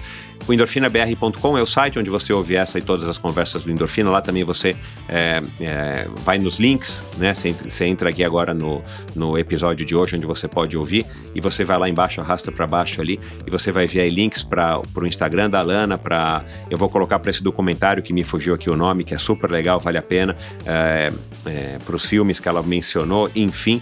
E é, lá no meu site também você tem um canal, você tem um, um link para o meu canal no YouTube, onde você pode assistir essa conversa. Lá Lá no meu site você também consegue seguir o meu Instagram. Aliás, eu não sou um Instagram famoso como o da Lana, mas siga porque é uma maneira legal de você estar tá, é, sabendo quem são os convidados, verem fotos curiosas de cada um dos convidados. Então é uma maneira que eu tenho também de divulgar o Endorfina, é uma maneira que você tem de remarcar, de me marcar, de repostar, de, enfim, de me ajudar. O Endorfina é um projeto individual, um projeto pequeno, não tenho grandes estruturas, não tenho estrutura nenhuma de divulgação que não seja vocês, então eu conto muito com a sua ajuda ajuda aí do outro lado se você curte esse projeto. E se você curte esse projeto e quer ir além, quer dar um passo além, você pode contribuir financeiramente através da plataforma Apoia-se. Entra lá no meu site, clica ali naquele, naquele iconezinho, no logozinho do Apoia-se, logo à direita em cima, é fácil de ver.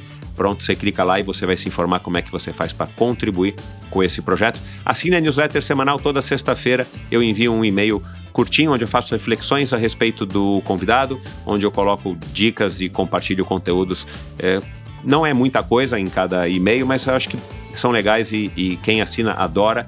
É, inclusive o, o, PC Hotel é um desses que assina e adora o, o, o, conteúdo. Muito obrigado mais uma vez, PC. Onde eu procuro compartilhar com vocês um pouco mais de, é, de assuntos talvez variados e que podem sim inspirar vocês também, é, eventualmente até no seu final de semana. É isso, pessoal.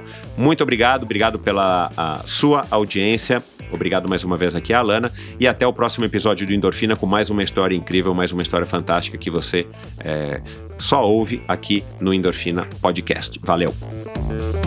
Esse episódio foi um oferecimento da Titanium. A Titanium Vida, Saúde e Previdência oferece as melhores soluções em proteção e segurança que você encontra no mercado para você e seus familiares, com planos de seguro de vida, saúde e viagem. A Titanium oferece serviços para o seu bem-estar, como seguro de vida resgatável, que além de resguardar e proteger o futuro das pessoas que você ama, você tem a opção de resgatar os valores em seu seguro para utilizá-los no que quiser ou precisar. Outro serviço é o seguro saúde com cobertura mundial com livre escolha de médicos, clínicas e hospitais aqui no Brasil e em qualquer parte do mundo. A Titanium também oferece completos planos de seguro viagem. Siga titanium.consultoria no Instagram. Não conte com a sorte, conte com a Titanium. Obrigado por ouvir esse episódio do Endorfina. Acesse o endorfinabr.com Vá no post do episódio de hoje para conhecer um pouco mais sobre o meu convidado e alguns assuntos abordados em nossa conversa. Lá você ainda encontra todos os episódios do Endorfina. Siga o Endorfina BR no Instagram e confira imagens inéditas e inusitadas dos meus convidados. Participe enviando comentários e sugestões. Se você curtiu, colabore assinando Endorfina no seu agregador de podcasts preferido e compartilhando com seus amigos.